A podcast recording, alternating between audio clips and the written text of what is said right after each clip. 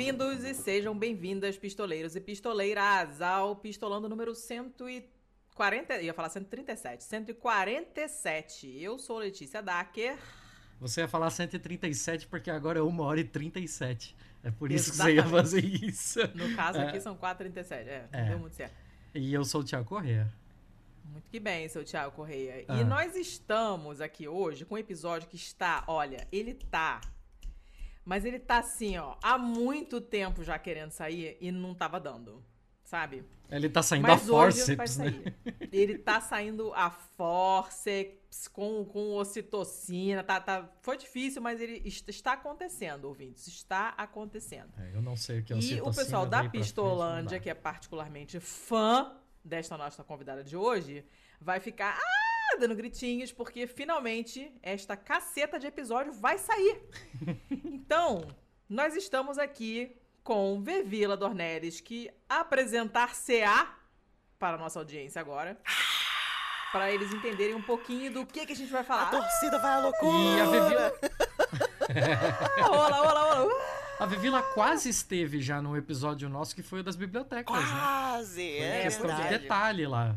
Ah, bateu na trave. Agora saiu da trave, agora é golo. Então vamos lá, dona Vevila. Quem é Meu passe tu? é muito alto, cara. Vocês não estão entendendo.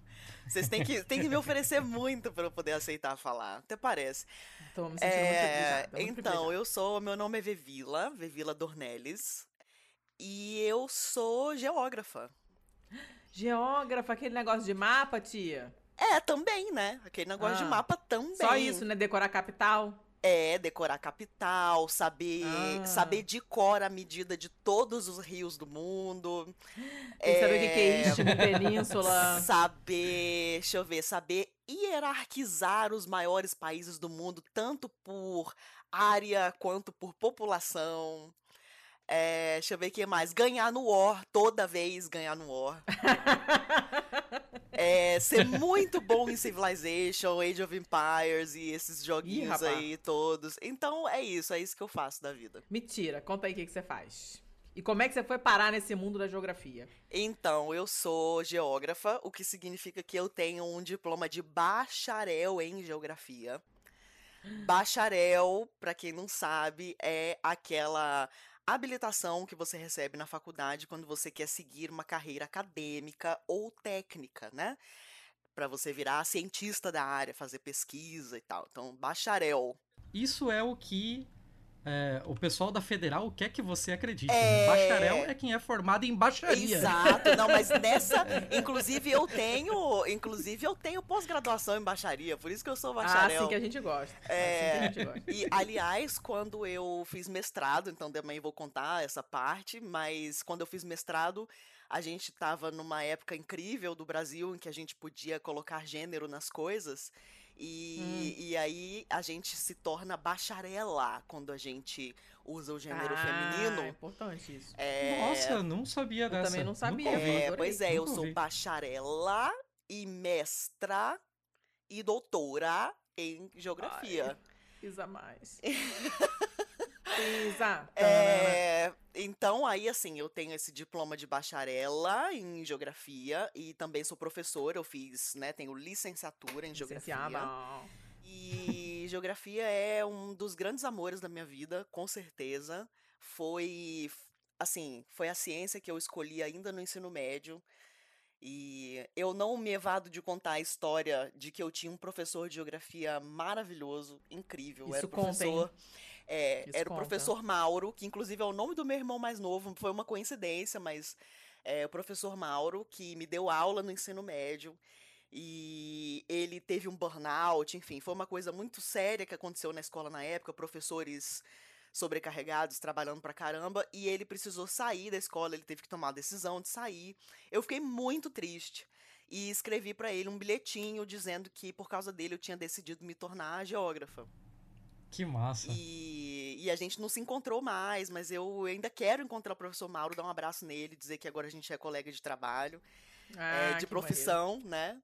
E, e, aí foi isso. Eu me apaixonei pela, eu me apaixonei pelo planeta é, em todos os aspectos e eu me apaixonei pelo ser humano, que é essa porra desse animal frustrante, né? O, o, ser humano é um bicho muito frustrante, mas é um bicho fascinante e, e eu decidi então fazer mestrado depois, então eu me formei graduação, é, licenciatura em 2006 na UNB, Universidade de Brasília que é a minha alma mater, é a minha, é a minha casa em Brasília. Assim, meus pais que não me ouçam, porque também a casa deles é minha casa, mas, é, mas a UNB é minha casa, com certeza. E, e aí eu fiz mestrado depois, mais tarde, entrei em 2012 e fiz mestrado em geografia humana, porque o ser ah, humano eu é esse bicho que me fascina tanto, né? Aí a gente começa na nossa bagunça, né? É, tipo, geografia humana. O que, que é geografia humana, né? O que, que é isso, Ti? É, geografia é uma disciplina que geralmente é dividida em duas áreas. Tem algumas universidades do planeta, por exemplo, já dividem desde o começo da graduação. Você chega lá, faz um ciclo básico. Ah, olha só. E decide se você quer ir para geografia física ou humana né? Olha, não sabia. É, geografia física foca na parte física, no corpo do planeta Terra. Montanhas, rios, cavernas, poluição, né? Enfim, todos os tipos. Porque geografia é uma disciplina de resolução de problemas, né? É, a gente está aqui para resolver problemas, para resolver desafios, porque nós não estamos nem contando a história de como o planeta chegou até aqui, necessariamente. Então, a gente não é geólogo, então, né, nós não estamos contando aqui como que se formou o planeta, apesar da gente aprender isso também.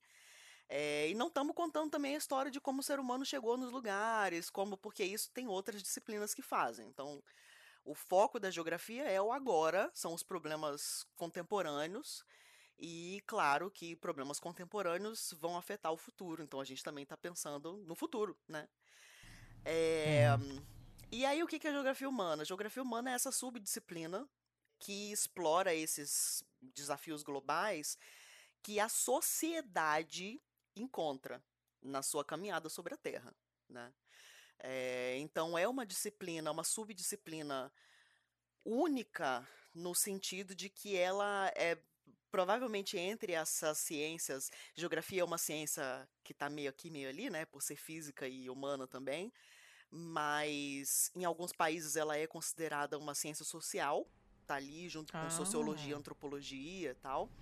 Uhum. É, porque ela é, ela é esse híbrido muito doido entre ciências sociais e ciências da terra, né? Geologia, geotecnia, etc. É, então é um pouco isso, assim. E aí geografia humana vai focar nessas dinâmicas e a gente vai usar muito teoria social, a gente vai usar muitas outras teorias que vêm de outras disciplinas para resolver esses problemas que a gente está enfrentando agora enquanto sociedade nesse planeta. Esse planeta lindo que a gente tem muito problema e a gente é um relacionamento abusivo desse planeta, basicamente. né? É... Boa definição. Então é, é isso, geografia humana é isso. Ah, complexo, né? Eu acho que assim, a maioria das pessoas não não, não tem muita ideia do, do que, que é isso, né? A gente que sei uhum. lá, eu pelo menos não, não sabia que tinha alguma coisa, até porque tipo, minha mãe é socióloga, então tem uma certa intersecção com essas uhum. outras matérias e tal. Mas saber exatamente como a parada funciona e tal, que tem todas as ramificações, tipo, eu não sabia que, que era uma coisa que algumas faculdades especializam já no começo, né? Separam no começo, não tinha a menor ideia. Achei muito legal. E eu acho errado, tá? Eu acho errado separar desde o começo. Eu acho que a gente tem que fazer. Tem que ver a disciplina. Eu, eu imaginei que fosse uma especialização depois. É, então, no Brasil é assim. Você vê a hum. disciplina hum. como um todo, você vai fazer matérias, você vai fazer os módulos, né, de tudo e vai sofrer com tudo e depois, mais tarde, você vê o que, que você vai fazer, né? Assim, você vai na UNB, onde eu estudei há 20 anos, então não sei como é que tá o curso agora, já tem um tempo que eu não, não dou uma olhada lá, é, mas você ir até o final, junto com todo mundo, e ali, quando você vai fazer a sua dissertação final, né, a monografia lá, o TCC, você escolhe para que área você vai, e aí você vai, né, daí para frente. É, que foi o que aconteceu uhum. comigo. Que, qual foi a sua, qual foi o seu tema lá da sua dissertação? Então, é, lá em 2006, quando eu me formei, eu já escolhi, e a gente vai entrar aí, eu já escolhi o grande tema que eu passei a explorar na minha vida, é, que são as geografias digitais. Na época, na época a gente chamava isso de cibergeografia, cybergeografia, é, que Nossa. era uma área era uma área que estava começando. Então, vamos lá, background. Eu moro na internet. Inclusive, eu sou, eu sou vizinha da Letícia. eu sou vizinha da Letícia e do Tiago na internet. A gente mora no mesmo bairro, né? Assim. O meu condomínio no digital. É, é. E, e já na época, é, eu, eu lembro de olhar para o que estava acontecendo. Foi, foi tudo muito pessoal, assim, né? Então eu lembro de olhar para as redes sociais que estavam começando.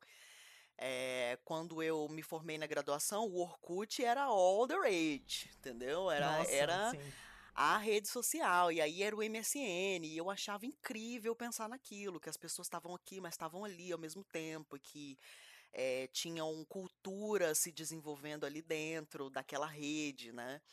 É, e o, uhum. o, conceito de rede ele é um conceito importante para os geógrafos também, né? Então, voltar um pouquinho aqui para dizer que o objeto de estudo do geógrafo não é o planeta Terra e também não é as pessoas.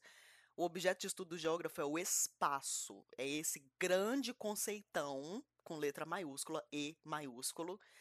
É, e o espaço geográfico que é o, o, o meu vamos dizer que é a minha meu grande quest na vida, né, é entender esse conceito.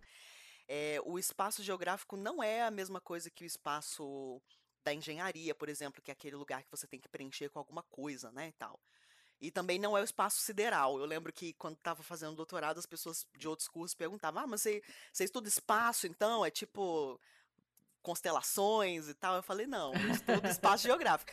E o espaço geográfico é basicamente o resultado do uso e da significação que o ser humano dá para ele ao longo do tempo. Então, quando a gente pisa aqui nessa terra e começa a se questionar o que, que é isso, o que, que é aquilo, por que, que eu tô aqui ao invés dali, por que, que eu gosto desse lugar e não gosto daquele, a gente está produzindo espaço. Espaço é uma produção, né? Para o geógrafo. Uhum. É, e você vê o que. Vocês estão vendo que eu falo com o maior tesão desse negócio, né? Porque... É, tá, por isso, é por isso que nós convidamos a senhora. É, pois é, é uma, é uma paixão mesmo. E, e aí eu fiquei curiosa, né? Falei, como é que é isso? Eu quero entender a internet como espaço. E aí, nessa época, lá no começo do século XXI... Um bagulho simples, né? Eu quero entender ah, eu a quero internet. entender a internet. Isso, mas do ponto de vista geográfico, porque é, é a minha lente, né? O geógrafo é... Uhum. O geógrafo é esse cientista que vai trocando de óculos e a gente vai colocando vários óculos para poder ver o mundo de jeitos diferentes, com cores diferentes e tal. E aí eu fui investigar. Na época a gente chamava de cibergeografia, geografia virtual, tinha alguns nomes assim. E aí eu fiquei interessada pelas mídias sociais, que estavam começando as redes sociais, na verdade. É, e eu queria entender se tinha fronteira dentro da internet. O, o conce hum. esse conceito de fronteira. Tem fronteira esse mundo aqui? Tá. O que, que é a fronteira desse, desse espaço aqui? Era exatamente isso que eu já ia começar perguntando, assim. Uh -huh. O que exatamente você pensa como fronteira? Exatamente. É... Como é que você é. transpõe o conceito de fronteira para um lugar virtual que não existe concretamente? O que, que é uma fronteira é... para vocês? Uma fronteira é uma, não necessariamente uma linha, mas uma divisão artificial, né, produzida pelo, pelos seres humanos, é, separando países, terras, estados, municípios. É, normalmente fronteira parece, é, é, parece mais associado aos conceitos de Estado mesmo, né? Estados têm fronteiras, né? Uhum. Você não. Tipo, você tem várias nações africanas que as pessoas são das mesmas etnias, mas acabaram separadas por fronteiras por conta do, do colonialismo e tal. Então, assim, fronteira me parece um conceito muito vinculado a Estado. E pelo fato de estar vinculado a Estado, vinculado à política. Sim. E a uhum. política nada mais é do que um grande jogo entre atores pelo poder no território.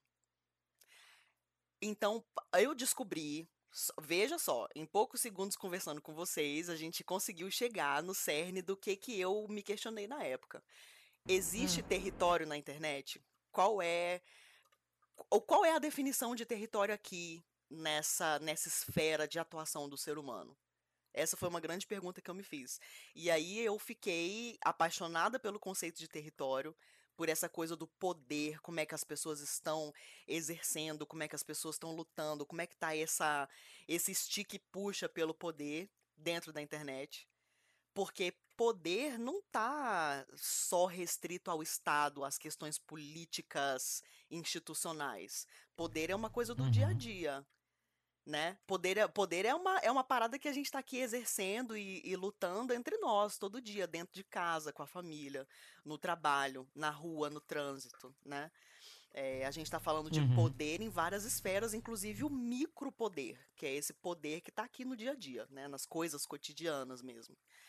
É, e aí eu fui atrás de entender isso. Como é que tá, como é que é essa parada? Como é que as pessoas lidam é, com o poder? Que tipo de de cabo de guerra que rola dentro da internet entre as pessoas, né? Certo. É, e aí eu fiz a eu fiz essa essa dissertação de, de graduação é, utilizando dois fenômenos que estavam bombando na época para você ver como é, o negócio fica defasado rápido, que era os flash mobs.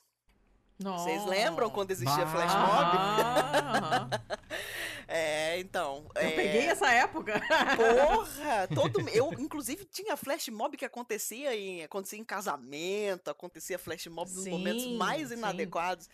E, e aí eu, eu fui pegar o, o, esse fenômeno do flash mob porque ele era organizado pela galera em algum lugar da internet. O pessoal se reunia ali e organizava. Uhum.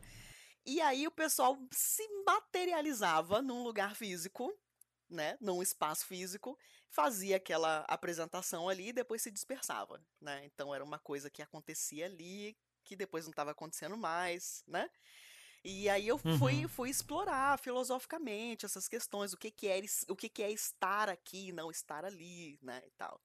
E o segundo fenômeno que eu usei foi o Orkut, como eu falei, que era a febre, era a grande rede social do momento, pra gente deixar testemunho pras pessoas, mandar gelinho, mandar coraçãozinho, uhum. mandar. né? E tinha as melhores comunidades do mundo, que era uhum, Lenin de melhores 3. nomes. Lenin mesmo de quando 3. não tinha ninguém não, era... mesmo quando não era ativo, os nomes eram maravilhosos. É incrível, uhum. era não vestido de palhaço mata oito. Enfim, era o melhor lugar da internet, era o Orkut. E, e olha só, o, o, simples fato de eu pensar que era o melhor lugar e, e de que eu tinha afeto por aquilo me faz pensar, pô, olha que legal, isso é um lugar, né? A gente está falando de espaço uhum. geográfico, porque lugar é um conceito para o geógrafo que tem a ver com afeto, né? É, a gente só chama uma coisa de lugar quando tem um afeto relacionado àquilo, né? Então, olha enquanto... Só. Olha, caramba! É, então, enquanto para o geógrafo o território tem a ver com o poder, é aquilo que eu tô disputando com alguém, que eu tô negociando, às vezes não é disputa, às vezes é negociação, né? Então, território tem esse essa carga, o, o lugar tem uma carga mais do afeto. E afeto pode hum. ser negativo. Aí eu odeio sim, esse lugar. Sim. Lugar uhum. lazarento do cacete. Mas é um lugar. Cabeça né? de porco. É, Brasília. Depois a gente fala sobre oh. isso. Mas enfim. É, então, lugar tem a ver com afeto, né? E aí eu, eu fiquei, porra, aí eu viajei na maionese, né? Eu lembro que na época eu tive colegas, amigos da onça, né? Que ficaram, ah, isso não vai dar certo. Imagina, olha que loucura. A vila tá muito doida. É, e acabou que eu fiquei nessa área pra sempre, né? Tô, tô até hoje aqui. tô até hoje aqui. E aí eu continuo falando o que aconteceu depois? Ou, ou vocês têm pergunta? Não, é, eu tô ainda tentando entender hum. onde é que as coisas se cruzaram para chegar no momento ver Vila fazendo praticamente um trabalho de humanas dentro de geografia. Tipo, como é que a Vevila descobriu que tinha esse, essa peculiaridade dentro da geografia? Mas geografia é humanas também.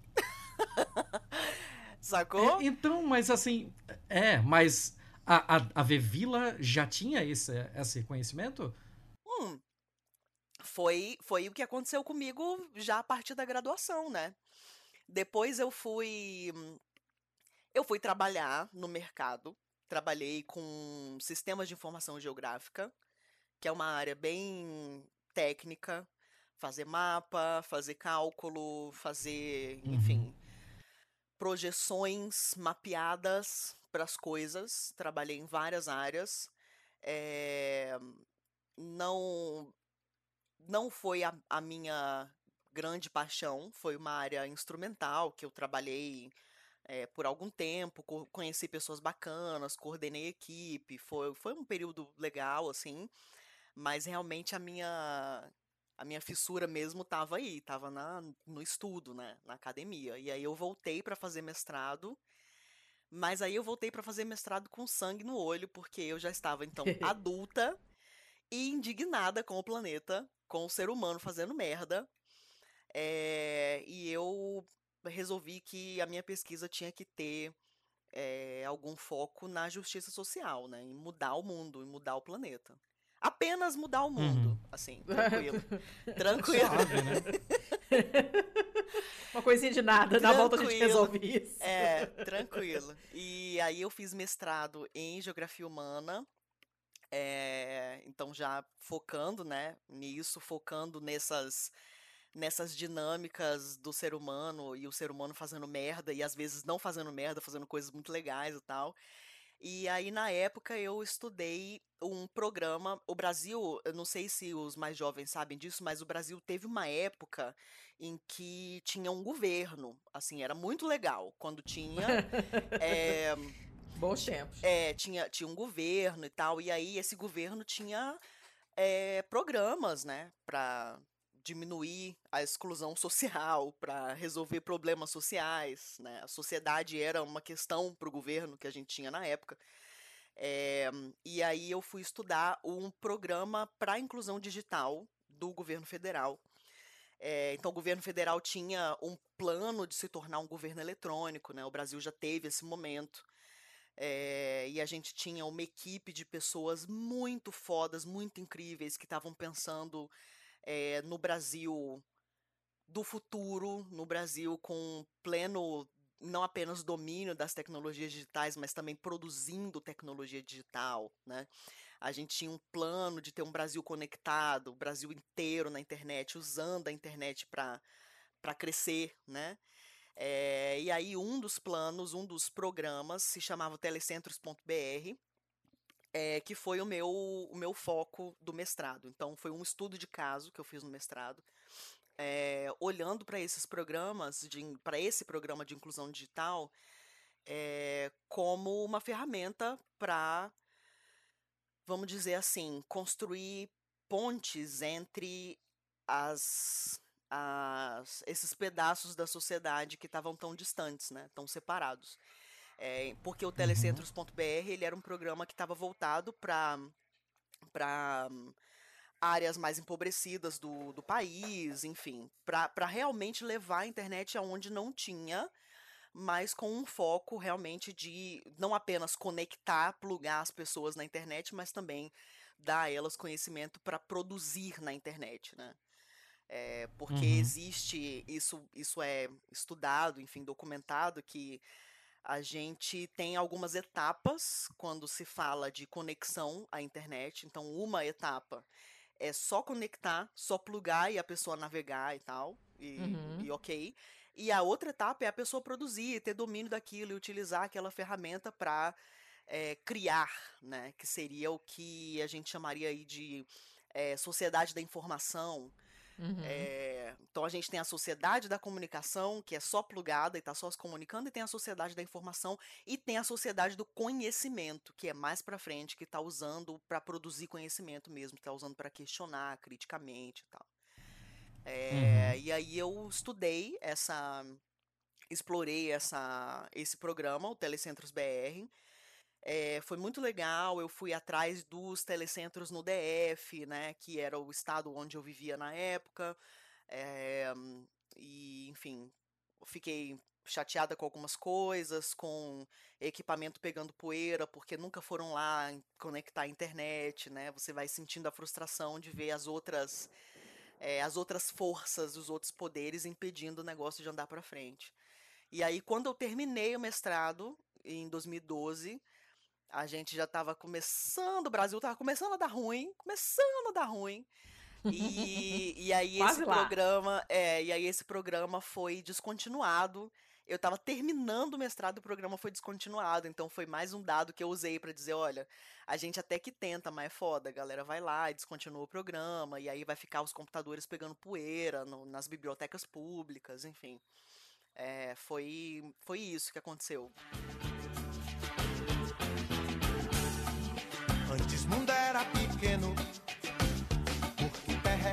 Grande, hoje o mundo é muito grande.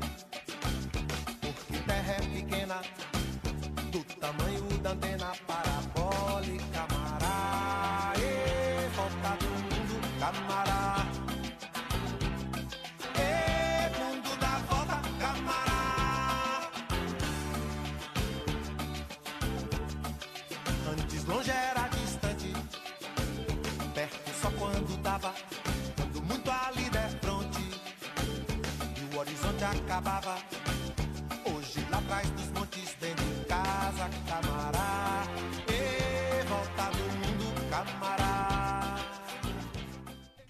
Uhum. E aí, eu fui fazer doutorado, é. Porque. Que é isso, né?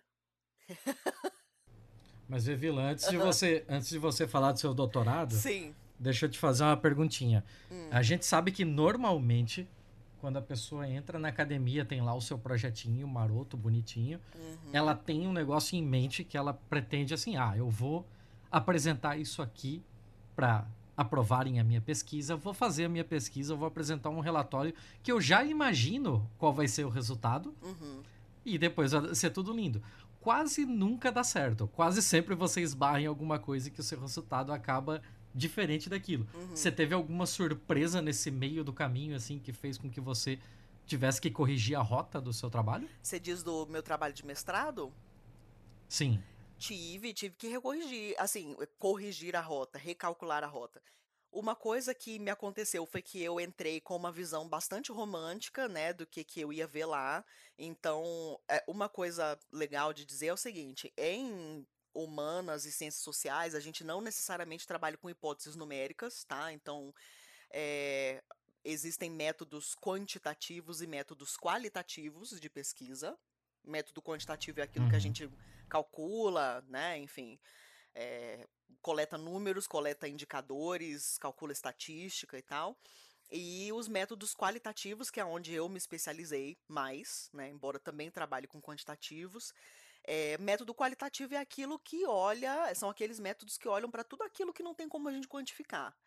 Né? Então, são os sentimentos das pessoas, são as percepções, né? as emoções, os afetos, é, enfim, o, o dia a dia, o que, que a pessoa está passando ali naquele dia a dia. O cotidiano mais uhum. banal uhum.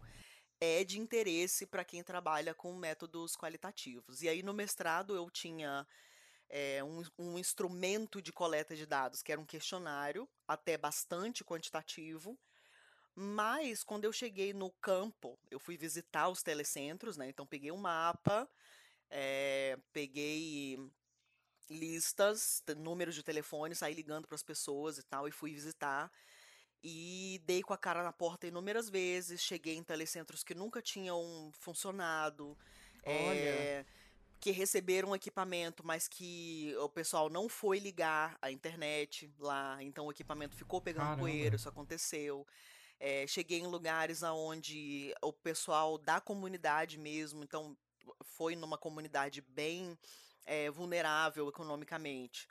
É, cheguei lá, era o pessoal da vizinhança que estava tomando conta mesmo do telecentro, abrindo e fechando, tinha um vizinho que tinha chave e tal, então era uma coisa bem mais comunitária. É, e aí, mais no final, uhum. eu descobri que fui entrevistar, né, pessoas, conversei com, com muita gente. Teve gente que não me atendeu, teve gente que nunca abriu a porta. E aí eu fui conversar com pessoas que deixaram bem claro que esse programa no Distrito Federal nunca realmente funcionou, né? Assim, nunca funcionou mesmo do jeito que tinha sido é, planejado. Então, assim, eu, o que eu percebi foi que a gente tinha um, um programa muito bom na época, né? E esse programa acabou sendo descontinuado, como eu falei, acabou, foi encerrado. É, e por uma série de pressões e de questões políticas, questões de, de poder e questões de hierarquia, nunca rolou, realmente, né? Então é uma das uhum. coisas mais. É uma das coisas mais chatas, mais tristes, assim, é de pensar que a gente teve um programa de governo eletrônico é, incrível. Então, hoje a gente tem, por exemplo, a Estônia, que é um país uhum, que é 100% uhum. governo eletrônico. É 100%. As pessoas votam pelo computador de casa, enfim, é tudo muito automatizado. É, e a gente poderia estar tá no nível da Estônia, né? Porque a gente tinha um programa que era era bem revolucionário e esse programa não rolou, simplesmente por questões políticas é, maiores do que a comunidade, né? Assim, então. O Brasil é um eterno uhum. foi sem nunca ter sido, né? Um negócio inacreditável, cara. É, é muito frustrante, assim, é muito frustrante. E, bom, aí a minha. Eu escrevi essa dissertação, defendi, e aí essa dissertação hoje é um livrinho.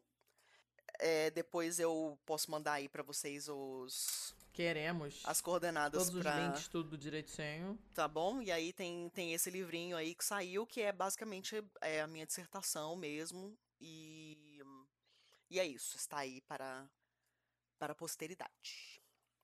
Não que tenha sido uma dissertação Perfeito. incrível, tá? Assim, o fato de ter, de ter saído em livro não significa que. Tem, tem muito livro merda no mundo, tá? Só pra lembrar. é, mas tá lá, tá? tá, tá Alguém achou que valia a pena editar. E pra mim tá valendo. Mas, Vebs, aí você tinha começado a falar do seu doutorado. Pois é. Aí como é que você foi cair, cair no, no doutorado? Tipo, você sempre quis fazer a parada acadêmica, né? Sempre. É a, tua, é a tua vibe. Aí você resolveu, vou morar fora, fazer lá fora. Conta aí. É, o, o que que aconteceu? Eu, eu trabalhava, como eu falei, na, na indústria, né? Trabalhava aí no mercado de, de sistemas de informação geográfica. É, e aí, mas eu tava sempre sentindo essa vontade de voltar, porque eu sou. Eu sou uma estudante inveterada, né? Eu gosto muito de estudar, eu gosto muito de aprender mesmo as coisas. Eu sou uma ótima aluna, sento na frente.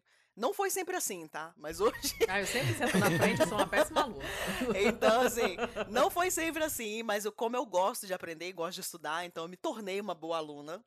É, e aí eu queria, tava sempre querendo voltar a estudar, né? E aí eu decidi que eu ia fazer doutorado. É, porque eu sentia que eu, eu queria me debruçar mais mesmo sobre essas sobre a literatura eu queria entender o que, que as pessoas tinham escrito é, eu queria entender esses conceitos mais de perto é, e principalmente queria entender como é que se faz uma pesquisa acadêmica né assim porque é, recadinho aí para quem não acredita em cientistas e faz a sua própria pesquisa, é, sentar na privada olhando o celular não é fazer pesquisa. Né? Tá certo. Assim, eu acho ok a pessoa mexer no celular sentada na privada, zero problema com isso, mas isso não é fazer pesquisa, né? Assim. Uhum. Tem e... até amigos que são. Tem né? até amigos que são, tem até amigos que são. É, e fazer pesquisa, é, você precisa ser, você precisa treinar, né, habilidades de foco, de fazer as perguntas certas, de utilizar métodos certos, de padronizar, né? Isso é que é fazer pesquisa. Você tem que ter método. E aí eu fui para lá para aprender a ser pesquisadora. Fui fazer doutorado para aprender a ser pesquisadora. Hum. A geografia digital, que é essa minha, vamos dizer aqui, a gente tem esse guarda-chuvão da geografia humana, que é a minha subdisciplina, que eu estava explicando lá no começo. Uhum. E a geografia digital, ou que a gente chama mais no plural, as geografias digitais, porque são muitas, né? Ela é tá ali embaixo daquele guarda-chuvão da geografia humana. É, então a gente está uhum. aí falando das redes de conexão da internet e de outras formas de conexão remota, porque não existe só a internet, né? E dessas dinâmicas, de como estar conectado altera a nossa maneira de viver e se relacionar um com o outro, como é que essas redes alteram a nossa relação com o planeta e como esse ciclo de influência entre um e outro altera a gente como sociedade, como comunidade humana, né? Então, uhum. em, em resumo, é basicamente disso que a gente está falando quando se trata de geografia digital. É, e aí, quem estava na época na vanguarda disso eram as universidades britânicas. É, até hoje ainda são as universidades britânicas que estão produzindo bastante sobre isso, onde tem pessoas. É, a Universidade de Oxford, por exemplo, tem um instituto de estudo da internet no departamento de geografia né? Então. É, eu já ia te perguntar justamente isso. sobre isso, de quem são as, as referências, assim, os lugares. É, então tem. Sobre aí, isso. aí, assim, é, a gente ainda não tem um, um lugarzão que tem um grande departamento, né? Tem esse Instituto de Estudos da Internet lá na Universidade de Oxford. O professor Mark Graham, que é um dos grandes, um dos caras que escreve desde o começo, é o coordenador lá desse. Até onde eu me lembro, até onde eu sei, é ele ainda. É, então tem esse vamos dizer, essa, esse instituto né, dentro do departamento, mas a gente ainda não tem um departamento, um subdepartamento, né, uma cadeira é, de geografia digital. Mas ainda é, o Reino Unido ainda é o lugar onde as pessoas estão é, estudando isso mais na vanguarda, o pessoal que está lá na frente mesmo, na linha de frente. E por que o uhum. Reino Unido? É, é um, engraçado, lá, assim. É, essa é uma pergunta que eu ainda não sei responder muito bem, não. Por que, que é lá? Eu fui fazer doutorado lá, né? Então, fiz doutorado. Eu me formei, tenho um diploma da Universidade de Reading. É, não é Reading, é Reading. na Universidade de Reading. É, que Reading é uma cidade que fica perto de Londres. Hoje em dia está até se considerando entrar no, na Grande Londres, né? A cidade. E e, e assim, é, é uma boa pergunta. A gente tem hoje no Reino Unido. Então, existe a Royal Geographical Society, que é esse grande órgão é um grande órgão que reúne que reúne geógrafos de todas as áreas, né? E dentro da Royal Geographical Society tem é, o grupo de pesquisa e estudos em geografia digital que está começando. Então, quando eu entrei, esse grupo nasceu. Então, ele é bem jovenzinho ainda é, justamente com essa intenção de, de agregar mais as pessoas que trabalham na área, para de repente a gente começar a crescer como subdisciplina e ter, é, de repente, mais institutos, né? mais, mais grana para pesquisa e tal. Então, é uma área bem jovem, né? Uma área bem jovem. Quando eu comecei lá na minha graduação, explorar a área, estava super no germe ainda. E e em ciência a gente sabe que as coisas né, levam tempo e tal. Então ainda é uma área bem jovem. Não, eu não tenho uma boa resposta de por que, que é lá, não, tá? Assim, eu. eu é, uma, é eu sempre é fico curiosa de saber por que, que uma coisa se desenvolve em um lugar e em outro não. Ou se desenvolve mais em um lugar do que outro. Sabe? Eu acho sempre muito curioso. É, mas é, uma, é uma pergunta excelente, assim, não é. Eu esperava que fosse, sei lá, no Vale do Silício, né? Uma coisa assim. Mas, mas não é. Os britânicos resolveram que, que essa era a área que eles iam brilhar, né? Não tô dizendo que não tenha nos Estados Unidos. Tem o pessoal sim, tem. A galera tá se organizando bem e tal. Mas aonde a parada começou e ganhou tração mesmo foi lá. E nos Estados Unidos também tem bastante produção hoje. E, e inclusive os dois países se comunicam muito bem, né? É, uhum. No Brasil, é engraçado. Ainda não se identifica geografias digitais como uma área. E eu, eu tive uma experiência que em outras situações talvez tivesse sido traumática, assim, ou enfim, desagradável, mas eu tentei é, enviar um trabalho, isso foi antes de eu começar o doutorado. Tentei enviar um trabalho para um congresso explicando o que, que era, porque eu já tinha leitura do que a galera estava fazendo em outros lugares. E, enfim, eles me rejeitaram, dizendo que essa área não existe, imagina, você não tem nem aonde apresentar dentro desse congresso e tal. Porque é isso, assim, quando a gente não tem referência da coisa, a coisa não existe, né, assim. E, e aí, quando saiu, ou, tem um livro que saiu há dois anos, ou três, não, saiu no comecinho de 2020, é um livro com o título Digital Geographies, né, juntando a galera tanto, Toma. enfim, de né, Toma. quando juntou essa galera toda do mundo anglófono e escreveu esse livro com o título Digital Geographies, eu me senti vingada. Eu falei, tá aqui, ó, mas aqui pra galera que falou que essa parada não existia, né? Fiquei emocionado e feliz que finalmente tinha um, tinha um troço ali com esse nome, né? Então no Brasil ainda tá um tá incipiente. A gente ainda não, brasileiro ainda não tá muito convencido não. E aí foi isso, aí fui fazer doutorado lá. Eu fui atrás de ficar perto de quem estava produzindo essas coisas, né? Na, naquela hora, naquele momento. Foi por isso. Mas, Vivila, assim, o Brasil não tem nenhum nome? Não tem uma pessoa de referência, pelo menos? Alguma Cara, coisa assim? o Brasil. Porque é muito. É que é muito curioso, assim, tipo, o Brasil é o gafanhoto da internet, né? É. A gente chega e toma de assalto todo e qualquer bagulho que tenha escrito social no nome. É. Assim, a, a gente destruiu o Orkut, a gente tomou de assalto o Facebook, a gente moeu o Reddit, a gente pegou os fóruns e transformou em colossos. Ninguém aguenta brasileiro na internet, gente. É, é, assim, é impossível que não tenha alguém no Brasil pra estudar isso, porque o brasileiro na internet é, um, é uma coisa sui generis. É. E, e, é, e você entende por que, que eu queria estudar essa porra? Porque eu lia, eu via as pessoas e falava, bicho, não é possível, cara. Olha o que, que a gente tá fazendo aqui. Olha o que, que a gente tá fazendo aqui. É, enfim, já existia, gente, em começo de dois- do ano, dos anos 2000 ali. Existia, em 2003 já tinha. É, um cara chamado Indemburgo Pires, ele era professor da UERJ na época.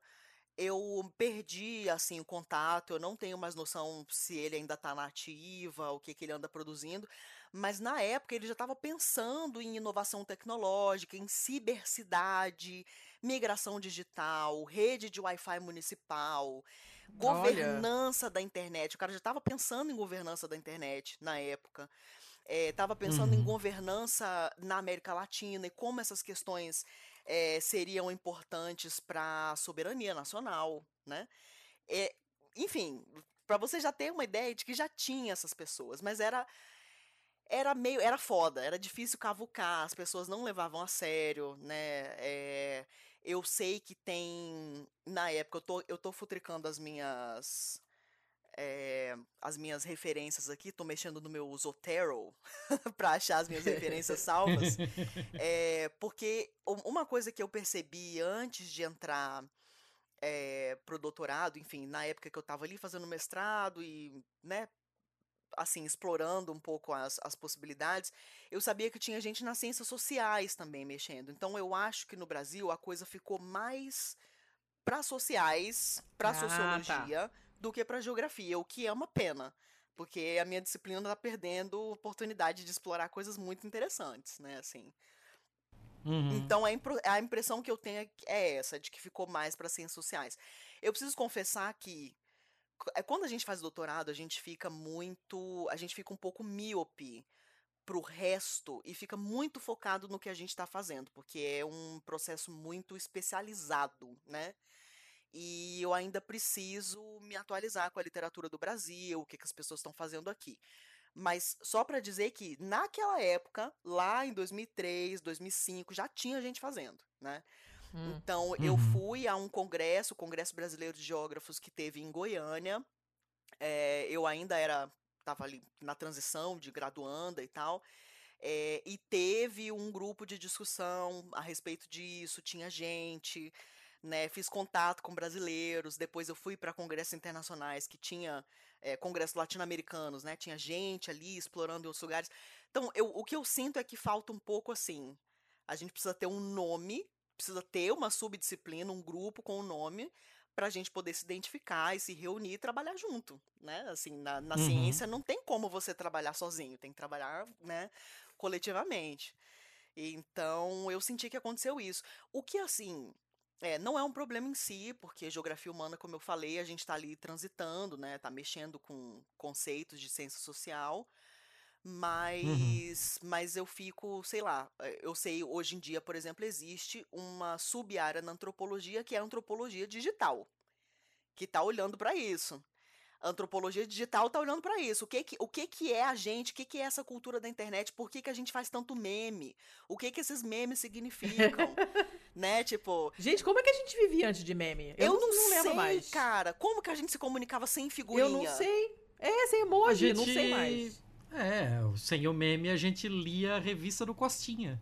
Entendi. Era, era o fazedor de meme, Era o, né? é, era o. Como é que é? O Ari. Como é que era o nome? Toledo. Ari Toledo. Ari Toledo, isso, eu ia falar Ari Barroso, ia ser tão Calma. Thiago, calma. Calma, cara.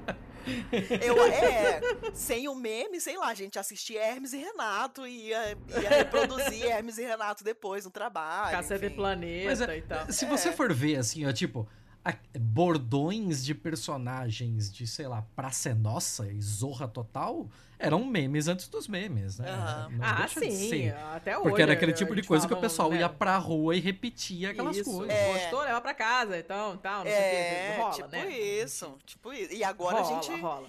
E, e aí, o que, que o brasileiro fez? Porque é o que o brasileiro faz de melhor. O brasileiro pegou a tecnologia e falou safoda eles, né? E, e aí falou: não, agora eu vou criar um megazord de comunicação aqui com, com essa parada. E aí juntou o meme com a velocidade, com, né? E aí virou essa, virou essa Uhum. parada. Então, a gente tem antropologia digital, tem antropólogos que estão focados só nisso, né? Que é uma área muito Até porque. legal. Até porque tem uma geração agora, né? Porque uma coisa é estudar o que, que a gente que é mais velho, digamos, né? Velho mesmo, Aham. velha, né? É, como é que a gente se comporta na internet, mas é uma coisa que é, a, gente, a gente teve o meme pré-digital, né? Sim. Mas esse pessoal, tipo a minha filha, que, que tem 13 anos, então a, a vida dela já é digital desde sempre. É. E aí muda tudo, né? Muda tudo. E assim, eu acho engraçado que. É, engraçado, né? É, é complicado, porque essa coisa geracional é um negócio punk, né? A- por exemplo, a gente tá aqui conversando e a gente se conheceu pela internet, né? Sim, sim. Eu conheci Sim. o Thiago pela internet e conhecemos Vevila pela internet. A gente já se conhece pessoalmente, todos os três, né? Não estivemos, não estivemos os três juntos no mesmo espaço, mas eu conheço o Vevila Uhum. pessoalmente, o Thiago também já conheceu o Vevila pessoalmente.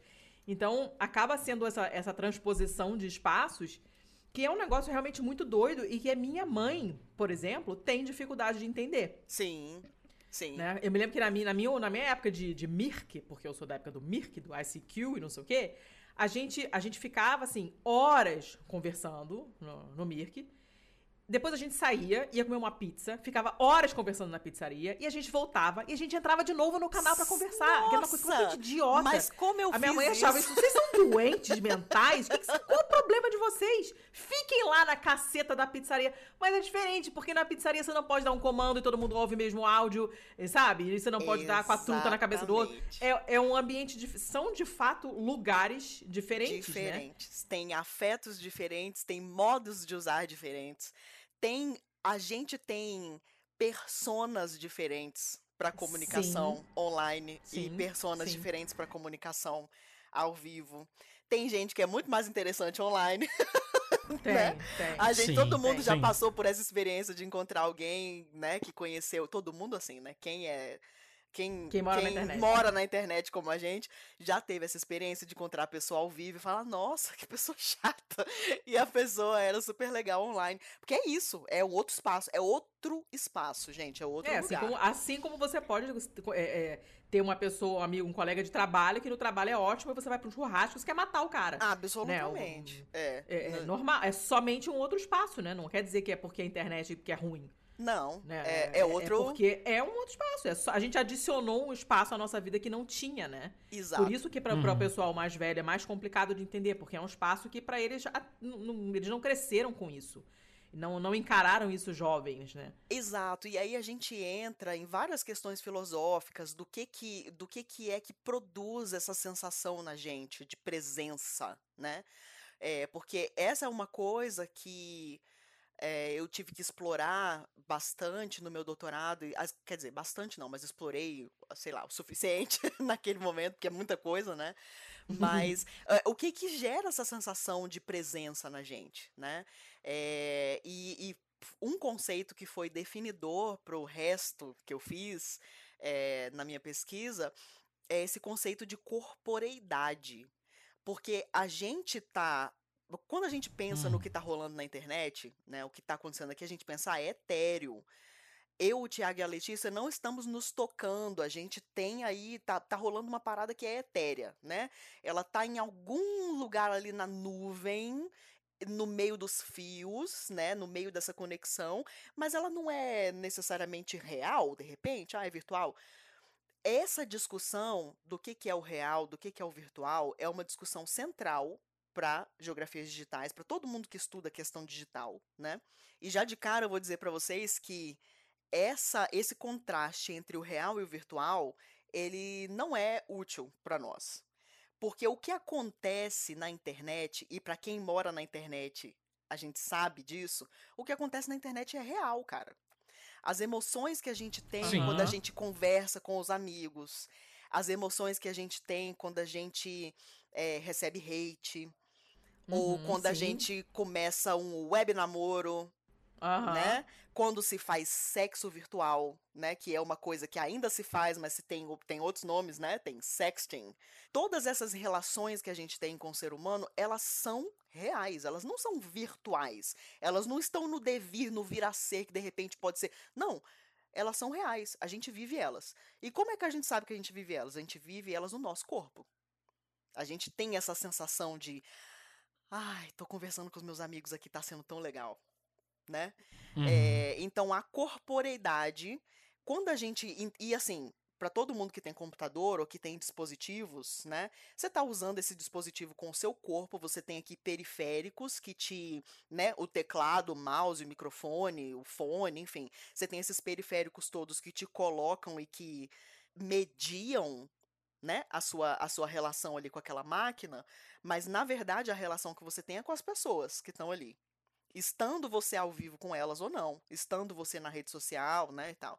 Então, essa é, essa ambivalência, essa, sei lá, esse contraste entre o real e o virtual, a gente já superou ele.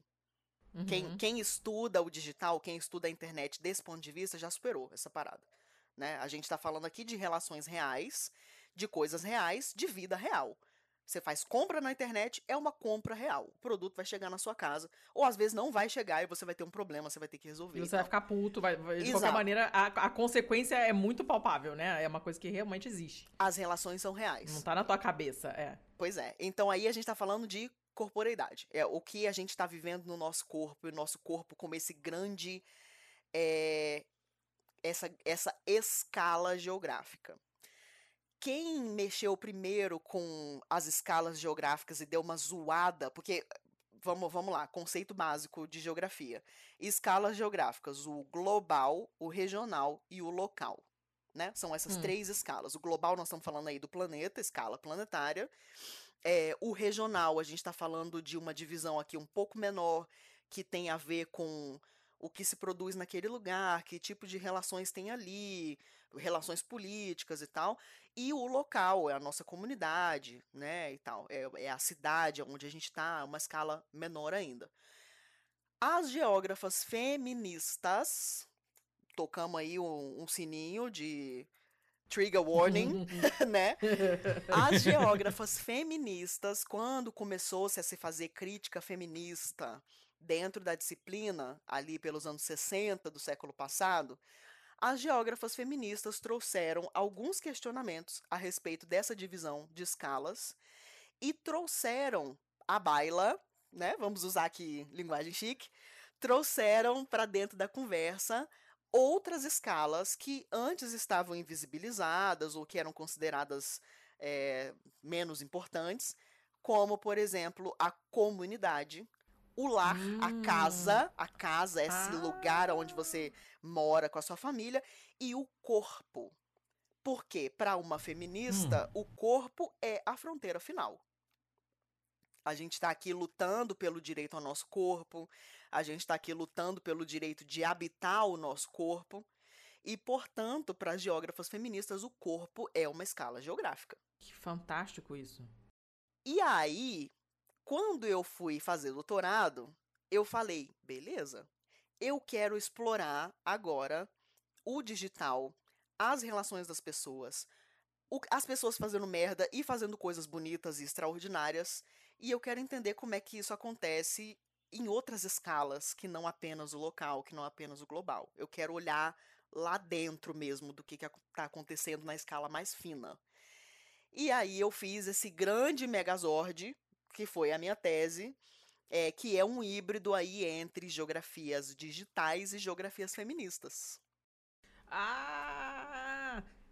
Geografias feministas, geografias digitais feministas, né? É, geografia digital feminista é a minha vamos dizer aí que é o é a é o micro da, da minha do meu trabalho acadêmico hoje em dia. Spending all your time trying to break a woman down. Real shit is going on, baby. Take a look around. If you thought that I was ratchet with my ass hanging out, just the summer when they let me out the house, bitch.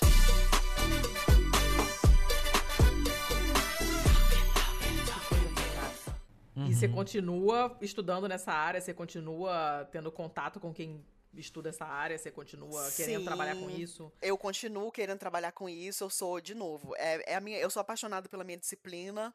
E, e eu gostei demais de ler teoria feminista para o doutorado. Eu gostei demais de é, de estar. Tá, e, e, assim, na verdade, não é só geografia feminista e geografia digital, tá? Porque agora eu vou complicar ainda mais a conversa. Tem Oba. uma outra. Ah, meu Deus. Tem- Já tá difícil, gente. Calma, tem uma sub-área Calma que piora. dentro aqui da geografia humana que é a geografia cultural. Humano faz o quê? Humano faz cultura. O Hum. que- Uhum. Pra mim e para outros autores e para outras pessoas, o que define a gente como espécie é a nossa capacidade de produzir cultura. É o que a gente está fazendo aqui. A partir do momento em que a gente primeiro fez uma ferramenta de pedra e a gente pintou na parede de uma caverna e contou uma história, a gente estava produzindo cultura. Então, é, é o definidor da gente como espécie, é a cultura. Desculpa aí quem tem outras visões do que define a gente como espécie, mas para mim o ser humano veio para esse planeta aqui para fazer coisas extraordinárias. Essa coisa extraordinária é a cultura. É, e aí eu não estava muito interessado em coisas entediantes como blockchain, como Ah. Bitcoin, porque Ah, é, eu não gosto do economês, eu não acho que a economia é a salvação da lavoura, eu acho que a cultura é a salvação da lavoura, é o que a gente veio para fazer, né, como espécie. Enfim, tô sendo determinista também, mas vocês entenderam. É, então, e, e aí, assim, eu sou, eu sou fascinada por cultura, quer dizer, eu sou casada com um artista, eu tenho, convivo, ando no meio artístico, tenho paixão por arte e cultura como um todo, e aí eu não podia me evadir de olhar, e assim, meme, né, pô, o Brasil tá aí produzindo meme, é a única instituição nosso que maior funciona... produto de. Exatamente, nosso maior produto né? de exportação. Nosso cara, maior isso? produto de exportação é o meme, definitivamente. Então, cara, é cultura, né? Tipo, eu quero, eu quero usar a cultura, eu quero entender a cultura, eu quero empunhar essa parada como instrumento, assim. E aí, o que, que aconteceu? Eu decidi que eu ia, então, olhar para o digital com esse, essa visão geográfica, com essa lente geográfica, né? Quero entender o digital como essa produção do ser humano, como espaço geográfico. É, mas eu quero fazer uma crítica social foda, porque tá difícil viver no mundo.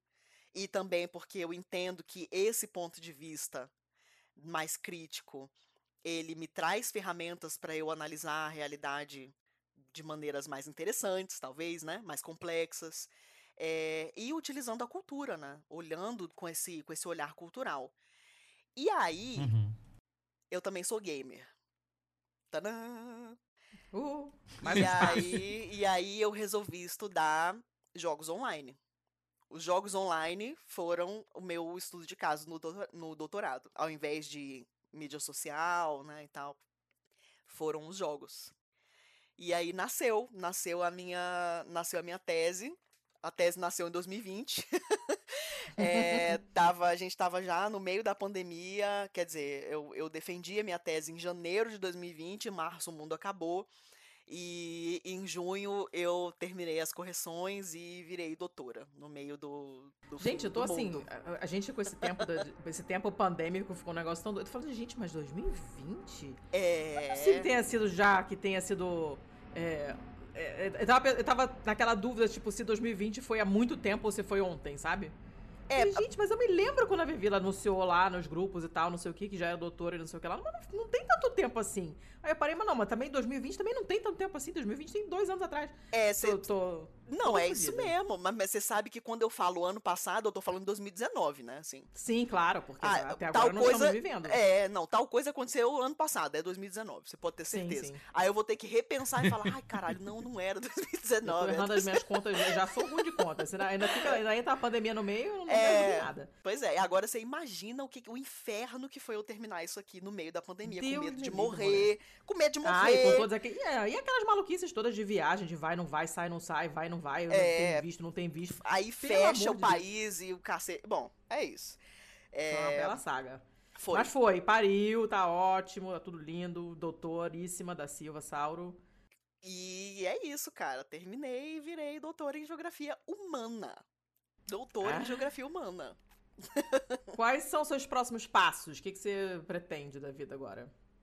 Inclusive, pode falar assim, idealmente o que você gostaria de fazer. É, idealmente o que eu gostaria de fazer, eu estudei e treinei para virar professora universitária, que ainda é o que eu quero fazer. Eu ainda acredito na educação, gente. Ainda, eu ainda tô nessa, acredito na educação. Eu ainda acredito no pensamento Claramente crítico. uma romântica, né? Nossa, mas muito, muito romântica, assim, sabe? Shonda Rhimes me contrata, muito. é, eu ainda acredito na educação, e gostaria de, de ser professora universitária, mas eu tô abrindo meu coração estou estudando para trabalhar com comunicação científica também, porque para mim é mais importante do que o título de professora universitária e como eu sou uma romântica é, mais importante do que uma carteira assinada, eu sou muito burra, enfim. Mais importante do que isso é comunicar aquilo que eu tenho paixão e aquilo que, enfim, aquilo que eu sei. Então, de repente é isso, de repente é comunicação científica. Vamos ficar de olho às cenas dos próximos capítulos aí. Hum, hum, tá ficando interessante aí. Tem fofoca para contar pra gente sobre isso? Ainda não, Tem mas, uma... mas vai não? ter. E quem, e quem, sabe vai ter participação da Estopim Podcasts. Ó. Oh. já, estou, já tô animada. Já, já quero, só a, agora. Agora, cara, isso é muito zoado, porque assim, ó, agora o pessoal que nos ouviu até esse momento vai pensar: olha só que filhos da puta. Eu escutei todo esse episódio pensando que era um negócio de de beleza, divulgação, mas era um publi. Não, não era um publi. Não era um publi. Eu não tava sabendo o, disso. O que tá acontecendo aqui, o que tá acontecendo aqui, ouvinte, é uma coisa, é um fenômeno digital, um fenômeno online chamado tijolada. Eu tô dando uma tijolada à distância aqui nos meus crushes podcastais. Pra... Ah. pra, não sei, de repente acontece alguma coisa aí, vamos ver. Ah, eu já nem, nem sei direito, já tô super afim. Não tem nem roupa. tem nem roupa. Não tem nem roupa. Ai, gente. Eu só, eu só queria de, realmente deixar isso claro que não é. Não é Ninguém sabia A gente nada, não tava esperando isso. Ninguém sabia, só a Vevila sabia. Ai, gente. Vevila, ah. eu não poderia deixar você ir embora sem fazer essa pergunta. Qual é a astrologia da sua área? Ai, meu Deus, astrologia? É. é. A minha área. Você é... não estava esperando ela. A minha área tem Sol em Geografia Humana, Ascendente em Geografia Cultural e Lua em Geografia Feminista. Na... Olha, é, é, eu achei bastante criativa essa, essa resposta, mas não era exatamente o que eu estava esperando. o que, eu tava o que é exatamente? Eu tava esperando algo do tipo qual é a Terra plana mesmo, assim, porque ah, a astrologia é para mim é algo completamente é, a é. Terra plana, olha aí, a Terra plana é a Terra plana é que não existe geografia digital mesmo. É como se é, é como se quando a gente apresenta isso aqui para pessoas que não leram ou que nunca ouviram falar, as pessoas vão dizer: "Ah, mas o que rola dentro da internet não é real". Ou o jeito que a, a pessoa se apresenta e se comporta na internet não é necessariamente o jeito que ela é na vida real. Existe essa dicotomia aí entre vida real e a vida online, sendo que, cara, a vida é uma só, e o que você está fazendo lá, você está fazendo na sua vida né? É o que a gente já discutiu. É, é, é, é a corporeidade, é onde está nosso corpo, é como a gente está sentindo as coisas. E como a É, gente e tá o fato de vivendo- criar personas nunca deixou de ser algo também Mas na nunca. psicologia pra física, né? Mas porra? Você nunca. cria personas pra diferentes áreas, pra diferentes grupos sociais. Claro. Eu não, não vejo o problema. Quando eu fiz a pergunta, eu não queria usar o exemplo da Terra plana, justamente Aham. porque já era geografia. Pois é, Aí, pois porra, é. qual é? Pois é, e você sabe que é, lá na Inglaterra, é, quando eu tava estudando, eu morava é, perto de, uma, de um brechózinho e o atendente do brechó era um terraplanista que usava camiseta The Earth is Flat. É, então era, era muito doido, assim, tinha dia que quando eu tava bem da cabeça, porque tem isso, né, doutorado deixa a gente maluco, maluco, maluco de internar. E aí quando eu tava bem da cabeça eu falava, cara, eu vou entrar nesse brechó e vou entrevistar esse cara hoje. Tem nada a ver com o meu, com o meu doutorado, mas eu vou entrevistar esse cara, porque eu preciso entender o que, que ele tá pensando. Mas é isso, né?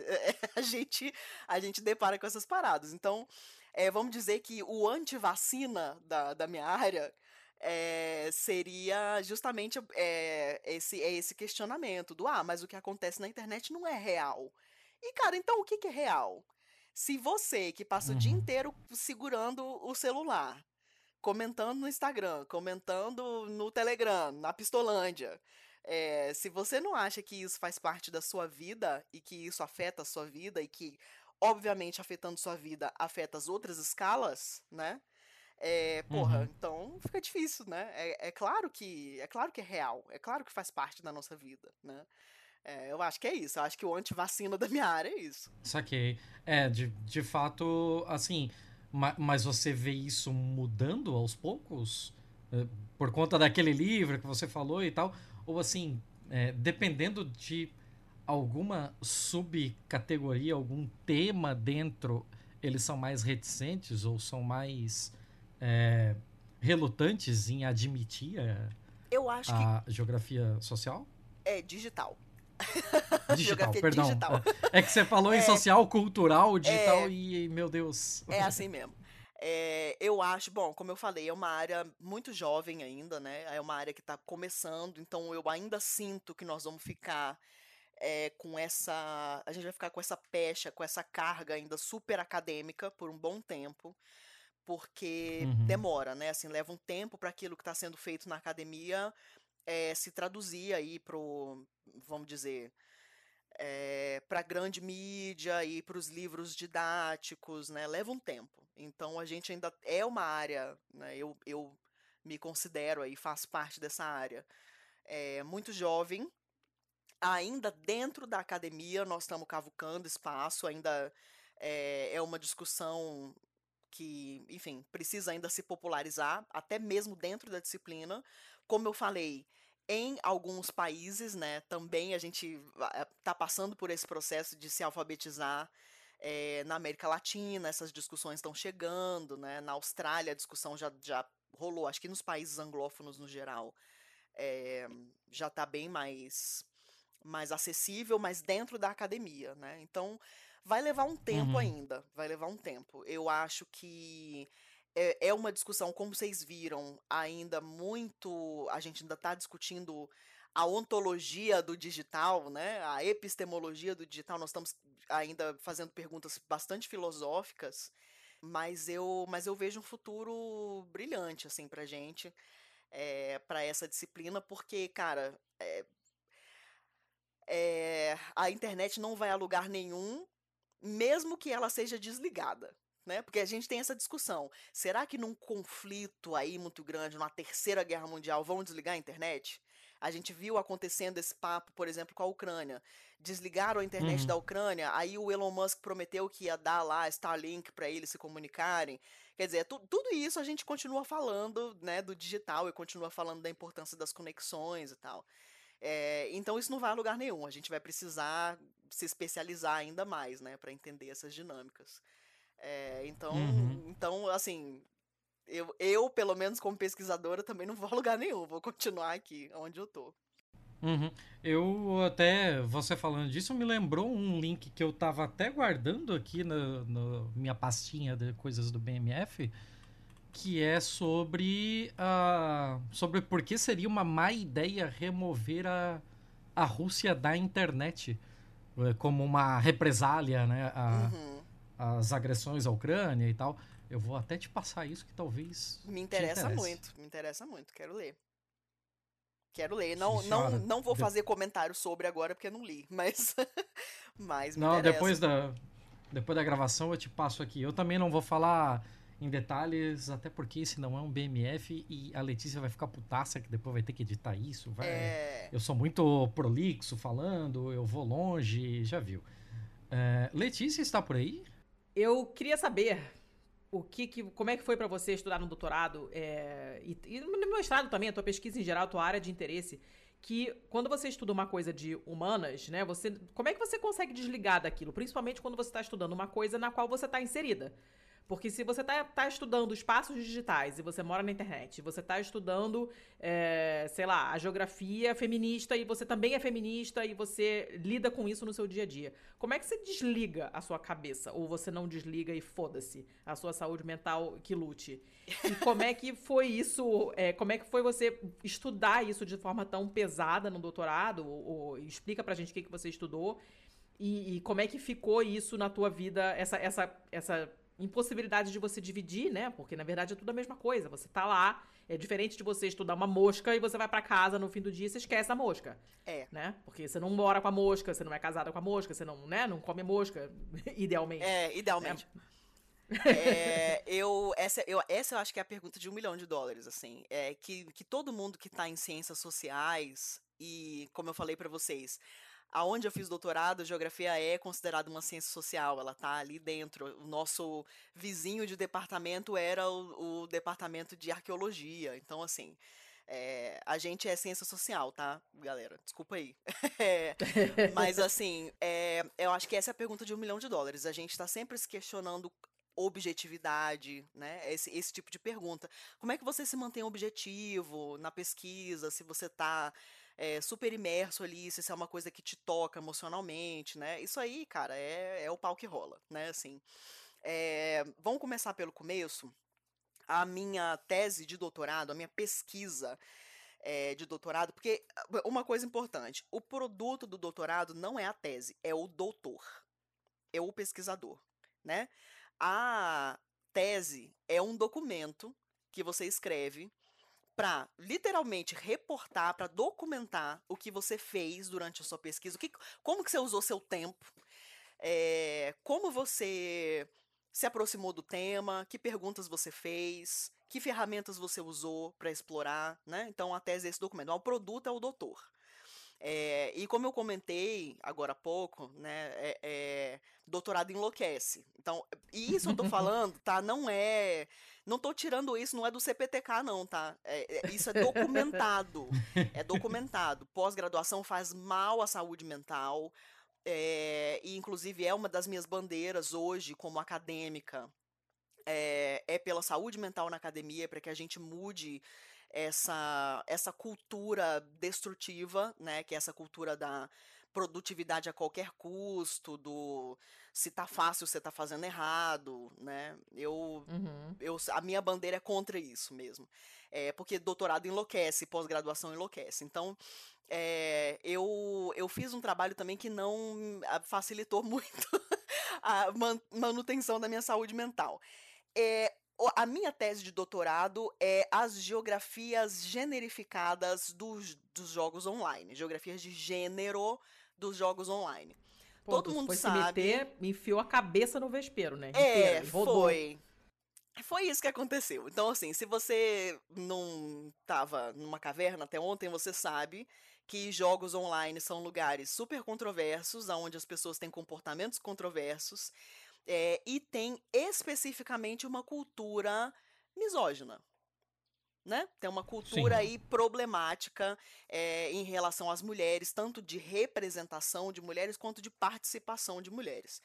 É, e aí eu resolvi fazer um estudo de caso comparativo entre o Brasil e o Reino Unido, porque são países que estão é, em pontos diferentes aí da evolução por direitos é, direitos da mulher, né? A gente está em momentos diferentes da luta feminista, é, estamos em momentos diferentes do uso da internet, também momentos e é, com características diferentes e tal. E eu falei, tá, eu vou. E são países que usam línguas diferentes, que provavelmente, né, era uma das, das curiosidades que eu tinha, provavelmente tem uma cultura digital diferente. E aí eu resolvi explorar, então, um conceito geográfico que se chama práticas espaciais. Então, conceito de práticas espaciais é esse é, conceito que trata de como o ser humano produz espaço geográfico, né? Através dos afetos, através é, das lutas por poder, né? Todo, toda essa, essa questão.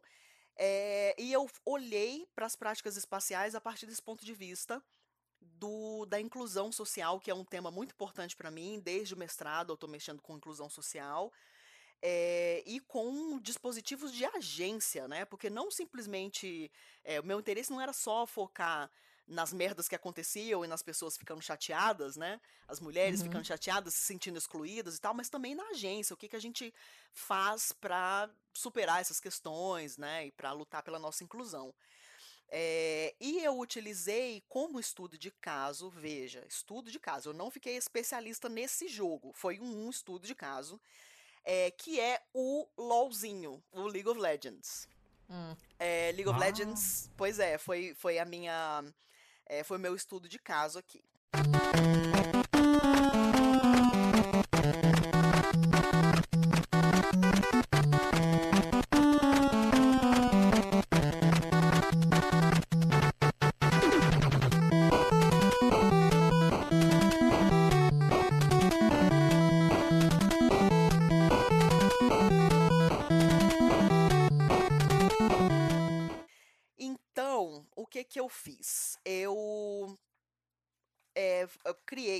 Enfim, montei ali um, um design de pesquisa é, que incluía jogar o jogo por algumas horas para entender as dinâmicas. Não tem como você estudar um jogo sem jogar ele pelo menos um pouco, você não precisa ser um. Né? Aliás, eu gostaria muito de, de ver um jogador pro né, ajudando, participando de pesquisa, porque deve ser muito legal ter ponto de vista de quem está ali no jogo 24 horas por dia.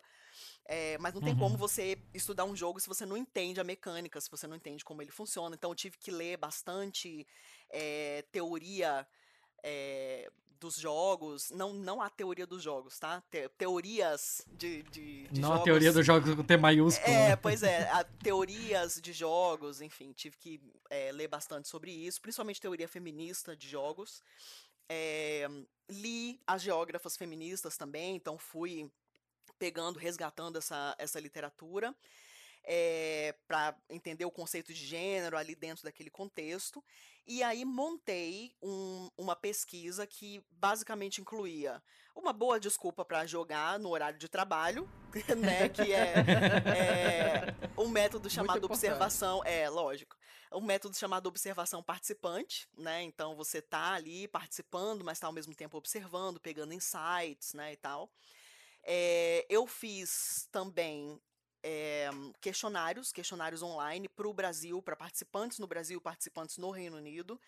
Falei com mais ou menos 400 pessoas nessa nessa parte, né, de, do questionário online.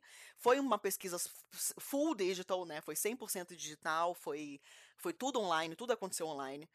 É, então, teve esses questionários para ambas as amostras, né, Brasil e Reino Unido, e depois eu fiz entrevistas com né, é, pessoas participantes, é, pessoas que administram grupos sobre League of Legends, pessoas que têm servidores, pessoas que estão é, tentando jogar profissionalmente, tanto no Brasil quanto no Reino Unido.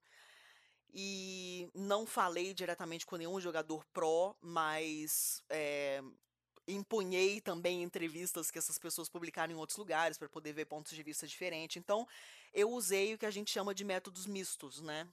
Tanto quanti quanto qualitativo, mas com bastante mais peso no qualitativo.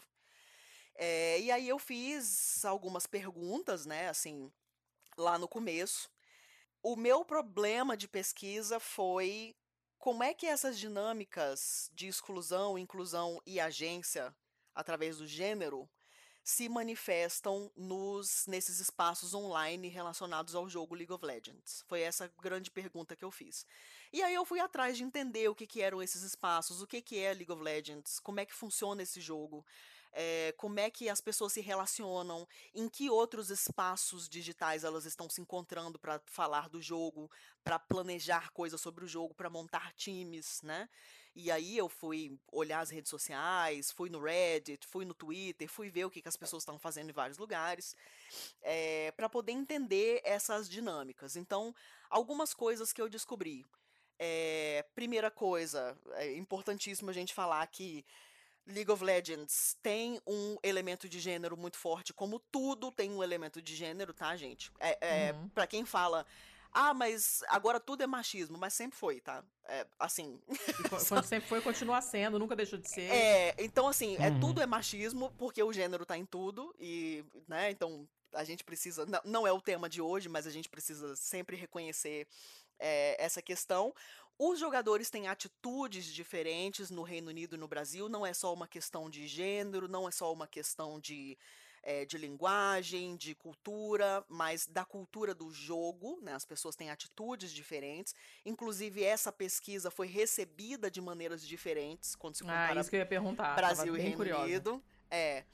E, e, existe uma dinâmica muito interessante de como esses espaços são produzidos pelos jogadores tanto dentro do jogo, quando você fala do, do gameplay mesmo, de você entrar no mapa do jogo e, né, aquela partida acontecer e tal, quanto nesses outros espaços que tangenciam, que no caso aqui desse jogo é, é o streaming, né, então, que é uma parada muito forte em League of Legends, a, a cultura do streaming, da produção de vídeos para explicar o meta desse mês, quais foram os campeões que saíram, porque League of Legends é um jogo que você é, não constrói avatares, né? Você tem lá uma lista de, de personagens, né? Que são os campeões, e aí você escolhe a partir daquela lista. Mas essa escolha também tem um significado. Tem gente que joga. É, só por curiosidade, né? Tem gente que joga, e disse isso na pesquisa, que joga com as campeãs mulheres porque elas são gostosas e é legal de, ah, de ver. meu Deus. Mas é isso, faz parte da cultura do jogo, tá? E uhum. aí a uhum. gente faz a crítica, né, de, de por que que isso existe, né, e tal. É, e uma coisa é, é, muito interessante, ou enfim, é, mas que, que não é nunca foi o meu foco e não é o meu foco até hoje, mas foi uma coisa que aconteceu e que apareceu, é que esse jogo também a, a, tem uma reputação, né? A comunidade de, de LoL tem uma reputação, é considerado uhum. um lugar que é difícil ser mulher, né? Enfim, tem muita treta. É, e, peraí, que eu acho que eu pulei uma coisa. Eu tava falando dos espaços, então tem o streaming, tem os próprios mapas do jogo, onde o jogo realmente acontece, é, tem as redes sociais, que é onde a galera vai se reunir depois dos jogos ou antes, enfim, se formam comunidades né, em torno daquilo.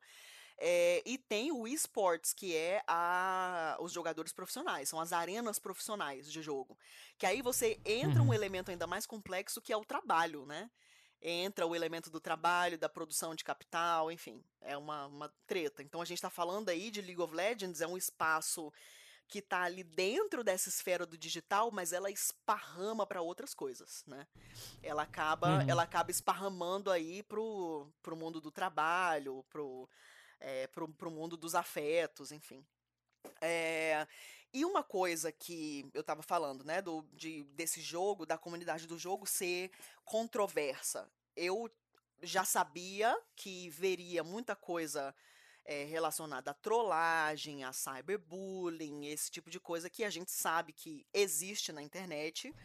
E, e LOL especificamente tem uma reputação, né, de, de, ser um lugar hostil e de ser uma comunidade que é toda trabalhada no ódio. É, ah, é? É, tem uma reputação, tem uma reputaçãozinha. Eu, assim, entrei como pesquisadora é, com um grau necessário de ceticismo, mas preparada para ver, né, de tudo. E uhum. enquanto jogadora, né, enquanto eu estava fazendo observação participante, deu para ver que, que é uma é uma linguagem um pouco mais agressiva que a galera usa, mas isso não me afetou diretamente, enfim, nunca vi nada grave, né, durante a minha pesquisa, mas conversando com pessoas, principalmente mulheres, e homens gays e pessoas trans.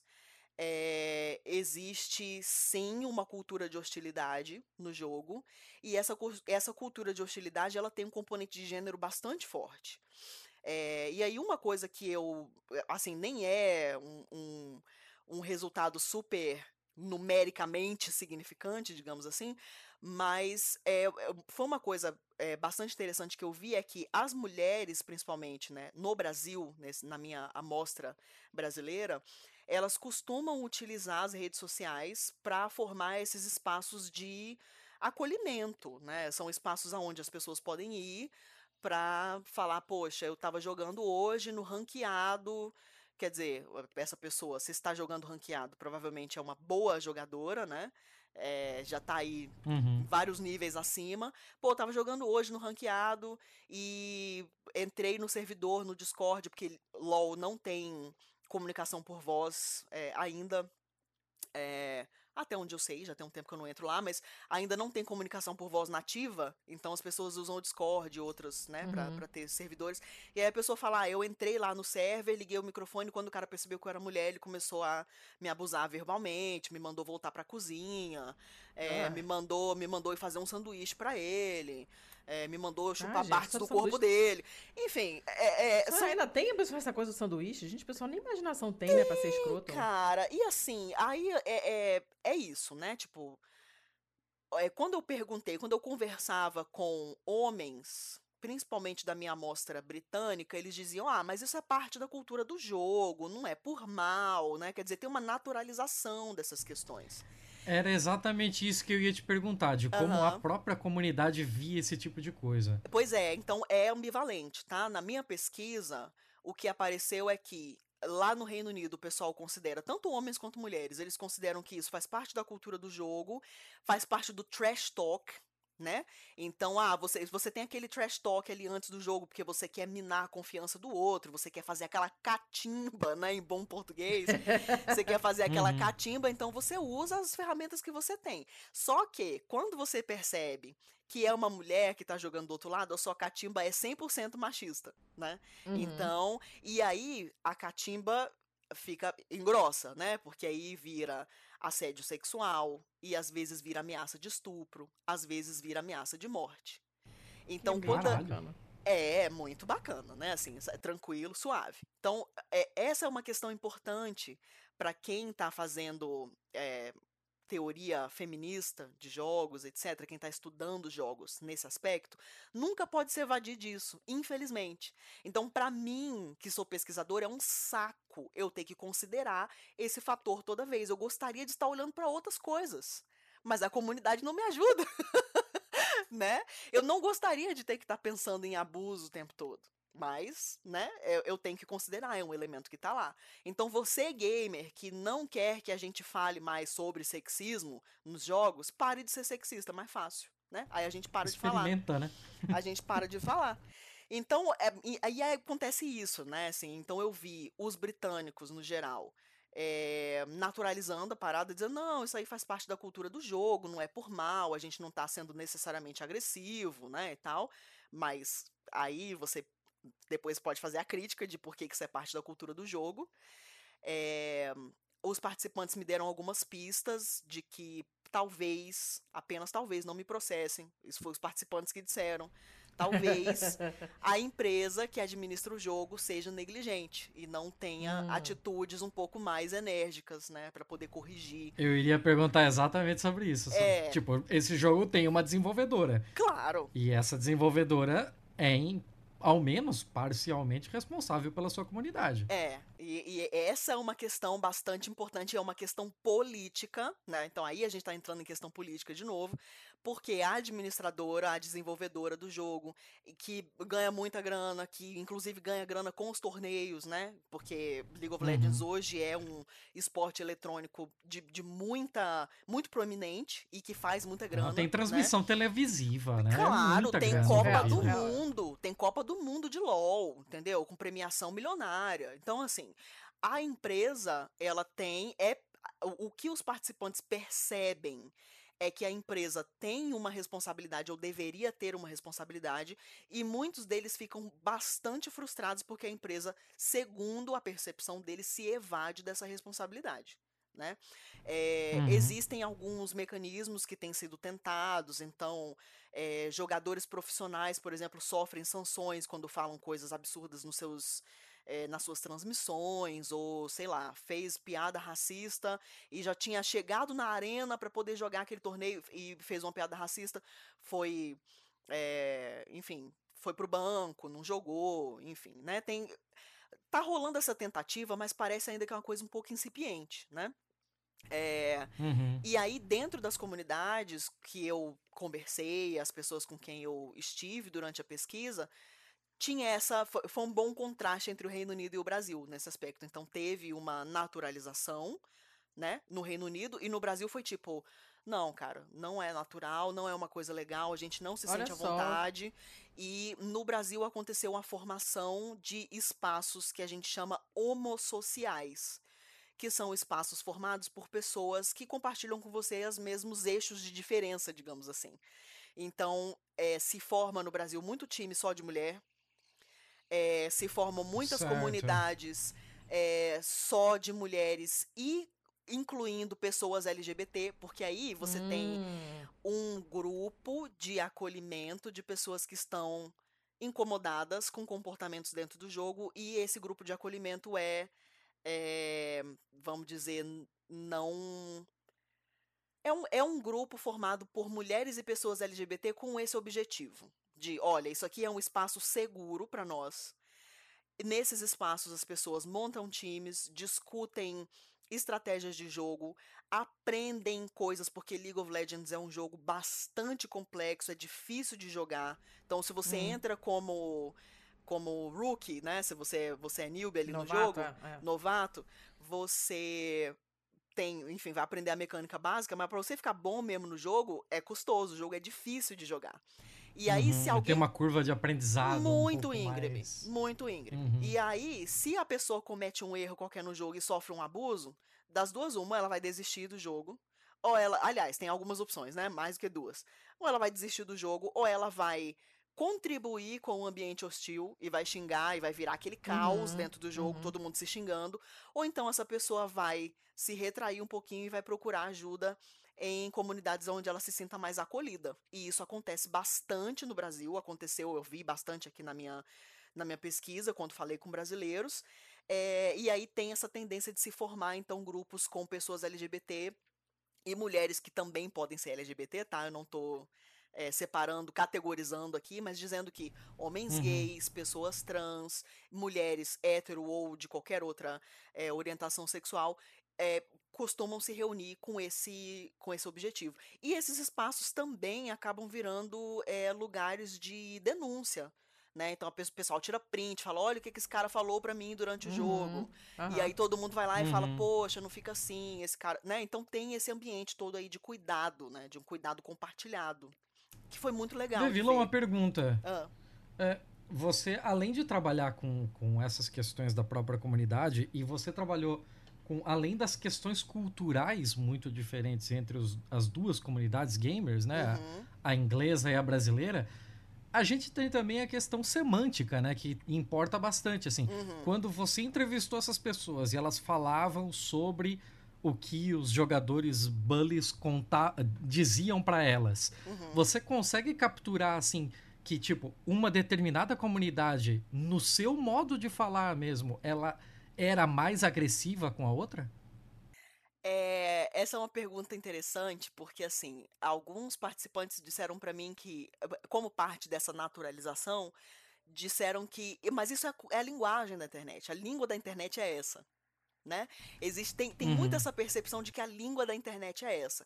Mas eu acho importante a gente se questionar por que, que a língua da internet é essa. Por que, que a língua da internet, necessariamente, ela está construída em torno de ofensa, ou de agressividade, uhum. né? Uhum. Por quê? Por que, que a gente usa isso? Não é uma pergunta que eu me fiz na minha tese, eu acho. Gostaria que as pessoas pesquisassem. Liga nós, me chama, porque eu tô curiosa, né? Mas aconteceu uma coisa bem interessante. Os britânicos com quem eu conversei, não apenas ingleses, falei com alguns escoceses, com poucos galeses, mas enfim, é, o pessoal ali do Reino Unido, me disse o seguinte: Gênero não é uma questão, é, a, não se usa muito esse negócio de chamar o outro de viado, como se chama no Brasil. Peço perdão ah. pela, pela linguagem colorida. É, então, no Reino Unido se usa menos isso, mas se usa muito, muito, muito ofensa de cunho racial. Oh. Então, a pessoa. Ah. Tá entendendo? Então, a pessoa uhum, entra ali e uhum. comete um erro qualquer no jogo e alguém escreve assim: Ah, vai se fuder seu turco comedor de kebab. Tá. Entendeu? É, existe, é, faz uhum. muito mais parte ali do léxico não sei nem sei se estou usando essa palavra de maneira certa, mas faz muito mais parte ali. Ah, da... eu também usei semântico, não sabia se estava certo. faz muito. É, pessoal de letras aí, perdão. É, mas faz muito, faz muito mais parte dessa cultura de comunicação, do uso da linguagem ali entre os britânicos, os termos raciais.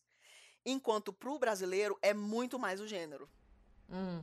Então, as britânicas com quem eu conversei, por exemplo, jogadoras e tal, me disseram: ah, eu não me ofendo, eu acho que é isso mesmo. Tipo, a, as britânicas ficavam mais ofendidas com coisa do tipo: ah, você joga muito bem para uma mulher.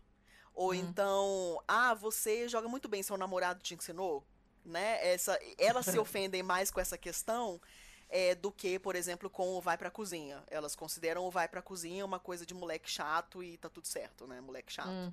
E as brasileiras uhum. se sentem muito mais agredidas e se sentem é, muito mais impelidas a sair, desistir do jogo, né? É, com, com as ofensas de cunho é, de gênero. É, que são bastante, tem, tem bastante agressividade mesmo, né, no, nessa linguagem. E, e, de novo, é o que eu tô dizendo, é, isso deveria ser pro gamer chato que vai escutar isso e falar, ai, que saco, mais uma mulher enchendo o saco. Mas, cara, eu gostaria de não ter que falar sobre isso, entendeu? Mas é isso, mas tá lá. mas tá lá uhum. presente, né? E foi essa, essa foi uma diferença muito interessante que eu encontrei lá. Na, na pesquisa. Lá no, lá no Reino Unido pesa mais e o pessoal sente que fica. que pesa o rolê quando se usa é, ofensa racial lá. Pesa muito mais do que quando é ofensa de gênero.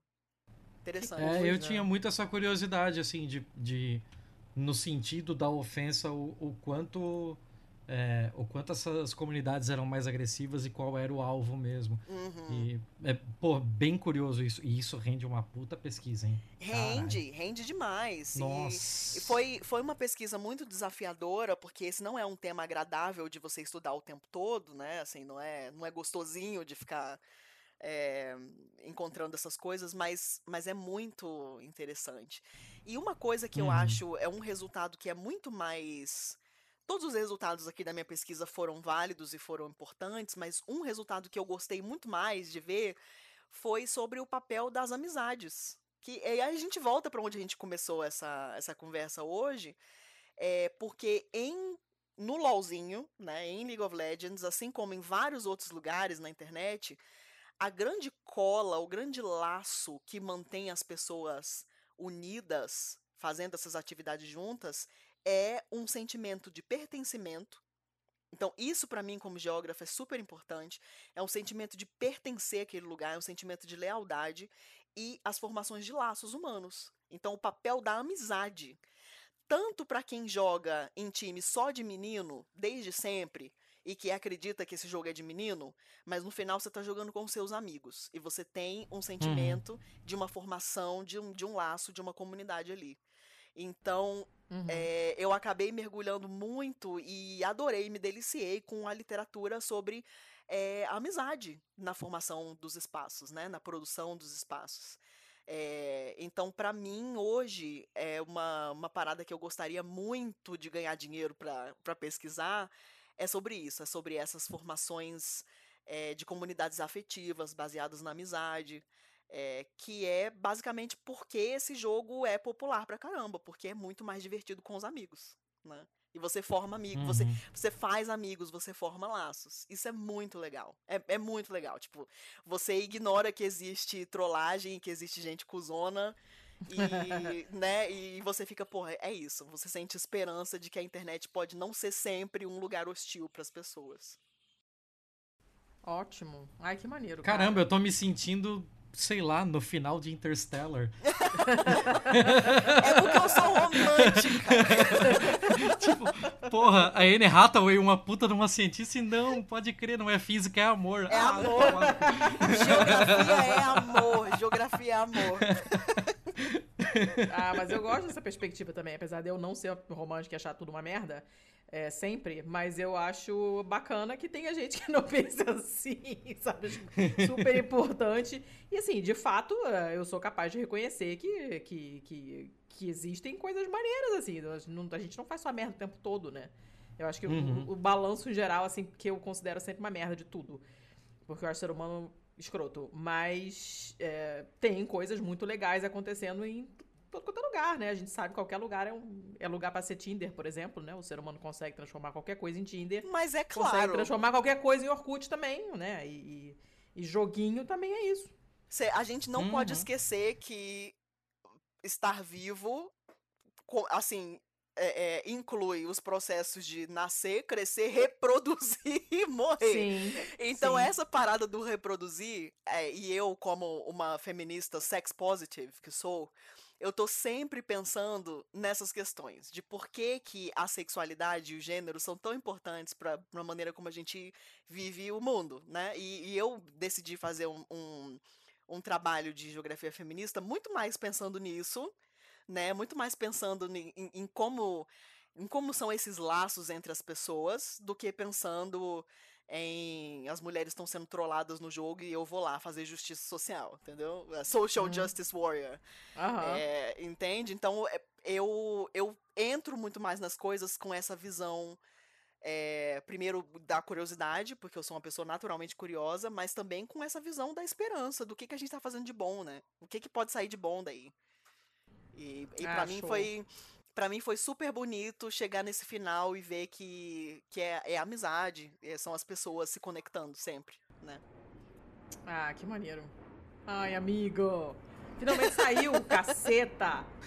ah, eu gostei muito, Porra, me diverti tô muito. até emocionada e ferro de episódio que levou 100 anos pra sair, cada hora uma coisa. Mas é isso, Internet levou 100 anos. ruim, não sei o que, tô amando. Le... Olha, e assim, voltando pra pergunta que você me fez, demorou 100 anos para sair sim, porque eu fiquei muito cansada. Foi um projeto né, assim, foi, foi um projeto muito cansativo, muito desafiador. É, eu realmente fiquei cansada, eu fiquei deprimida, é, né? Psiquiatra manda, manda tchauzinho aí para todos os, os acadêmicos do mundo nesse momento. É, foi, foi um período bem cansativo, então precisei de algum distanciamento mesmo. É, mas eu tenho muito orgulho do meu trabalho, assim, da minha, da minha tese, da minha pesquisa, e foi, foi um processo muito bonito na minha vida. E eu gostei de compartilhar ah. com vocês, foi muito legal. Eu tô super feliz que você é, é, se sentiu à vontade suficiente para conversar sobre isso com a gente. E é um assunto que, que eu acho que é bem a nossa cara, assim, porque é uma coisa que não tem mais ninguém falando. Uhum. Então, é bem o nosso estilo. Achei que ficou supimpa. Supimpa. Ah, e que quem bom. quiser reclamar no departamento de reclamações, não reclame que você tá errado. Quem reclamar tá errado, porque ficou ótimo. Ih, a Letícia sumiu. É, sumiu. Mas Seu quem Thiago? quiser reclamar, manda um pix. Manda a reclamação via pix. Isso. Justo. Exata, certíssima. Isso. Manda o Pix que depois eu abro meus ouvidos para você reclamar. Isso Paga aí, tá nós. Paga isso nós. Isso aí, isso aí. E é isso, Seu gente. Thiago. mercado, quem tiver emprego aí para me dar, porque a vida do acadêmico não tá nada fácil. tá, tá dureza, Dona dureza. Vevila Todo mundo está na tá pista. tá reclamando. É. Tá na pista. Né? A, Vevila, a doutora está on. E tô on, tô on. a doutora tá on. Vem cá. Vamos pra balada do pistoleiro, seu Thiago? Eita. Vamos, eu tava digitando feito um animal aqui, porque eu sabia que tava chegando essa hora e eu não tinha me preparado. Não acredito. Vamos lá. Dona Bebila está preparada ou esqueceu que tem, que tem dica cultural? Eu esqueci aqui? que tinha, mas eu, mas eu já sei. Não, mas eu já sei o que falar. Eu não ah, tenho bom, problema nenhum ótimo. com. Não. Tá. Recomendar, então, recomendar coisas. Ótimo. Muito bem, muito bem. Eu vou começar então, para dar tempo pro seu Thiago pensar, já que ele está negligente. Não, eu, já, eu já tô buscando, eu já tô buscando os, os links aqui só. Eu estou buscando, ah. não quer dizer que já achou. Eu, eu, eu vou começar então. Uhum. Eu vou dar uma diquinha super simples, tá? Eu, eu uso o Instagram, assim, todo mundo. O Instagram tem, tem, essa fama de ser uma rede muito tóxica e tal, não sei o que, mas como tudo na vida depende de quem você segue, certo? Eu, eu não sigo gente além dos meus amigos tá? Hum. Eu, de, de, influenciador, assim, eu não, não, não, nunca fez parte da minha vida. As pouquíssimas pessoas que não são minhas amigas que eu sigo são todas gordas. Porque eu quero ver o que que elas usam de roupa e de creme, de maquiagem e coisas desse tipo. O meu Instagram, ele é, ele é só futilidade. Então é assim, papelaria, é, coisa de cachorro, loja de roupa de gorda. Só isso, só tem isso. Uhum. Então não tem nada tóxico. Meu Insta é lindo, maravilhoso. E de vez em quando ele sugere uns negócios totalmente nada a ver que eu amo. E nesse caso foi uma sugestão do Insta mesmo e que eu abracei e que é a coisa mais fofa do mundo. É um perfil chamado Tanaka Tatsuya, Tanaka underscore underline Tatsuya, Tatsuya com Y, o, YA. Tá lá nos links, vocês já sabem. E esse cara faz uma coisa que várias pessoas fazem, não é? Ele não inventou nada. Mas é que ele faz de um jeito muito fofinho, que é colocar, pegar objetos do cotidiano e montar uma cena. Eu não sei como é que é o nome disso. Eu sei, tenho certeza que tem nome, mas não sei como é. Pegar bonequinhos, coisinhas pequenininhas, umas arvrinhas micro, não sei o quê, e montar naquilo ali e formar uma cena. Então, por exemplo, é, essa semana É ele tipo soltou um uma- diorama? É, isso aí, mas é... Ai, que legal. É. Então ele pega, pegou, sei lá, uma esponja, né? Uma esponja de lavar a louça. O lado verde ele usou como se fosse um campo de golfe, então tinha um bonequinho lá jogando golfe. E uma outra esponja do lado, com a parte azul pra cima, que era como se fosse um laguinho. Mas assim, é muito bonito, sabe? Uhum. Porque não é só montar e, e não sei o quê. Tem todo o lance de você editar foto e a luz, e os filtros e não sei o quê, e você jogar isso numa rede. E fica muito bonitinho. E tem umas coisas assim que você fala, cara, como é que esse desgraçado teve a ideia de pegar esse negócio, essa fucking esponja, e botar e montar uma cena ali, sabe? Porque não é só uma, um diorama de você pegar e montar com coisas que você comprou na loja de dioramas, entendeu? Ele pega objetos do dia a dia e ele monta uma cena em volta daquilo ali. E é muito bonito, sabe? É a luz que ele usa. É muito legal. Vocês vão gostar porque é bonitinho. Você pode ficar horas perdido olhando ali porque é muito maneiro. E eu amo dioramas. Amo. Meu sonho Ah, é então ter. você vai gostar. Meu sonho é ter um ateliê pra eu poder montar dioramas. Então você vai gostar. Isso é Dioramas muito são uma coisa sensacional, É assim, incrível. é, é a, é a, a terapia, é a ultimate terapia, assim, né? É Exato. aquele negócio que o pessoal faz com, sei lá, ficar mexendo terrinha em bonsai, esse tipo Ah, de sim. coisa, só que levado numa potência de um nível de detalhismo, de um nível de cuidado que é, é simplesmente sensacional. É. é Então, incrível. essa foi essa foi a minha dica. Lindo. Eu posso seguir daqui? Pode. Vai. Eu vou aproveitar e eu vou conseguir conciliar as duas coisas. Eu vou dar uma dica que tem a ver com o tema do episódio Hum, e com dioramas. Rapaz, Olha Cara, qual a chance? vai ser híbrido assim no raio que o parta. Então, é, basicamente, a, a Vevila já sabe dessa dica, inclusive, porque eu já passei no nosso grupinho, mas é um canal do YouTube e o usuário se chama City Walk City Wall. City, cidade, walk. Aquela porra.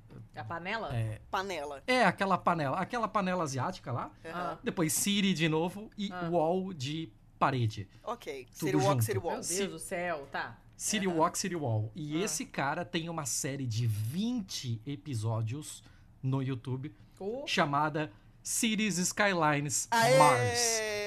ai, que O coisa cara maneira. O cara conseguiu pegar um jogo que ele foi feito pra você modelar, basicamente igual o SimCity, assim, né? Você fazer uma modelagem de uma cidade, cuidar dos serviços dela para ela criar e ser sustentável e tal.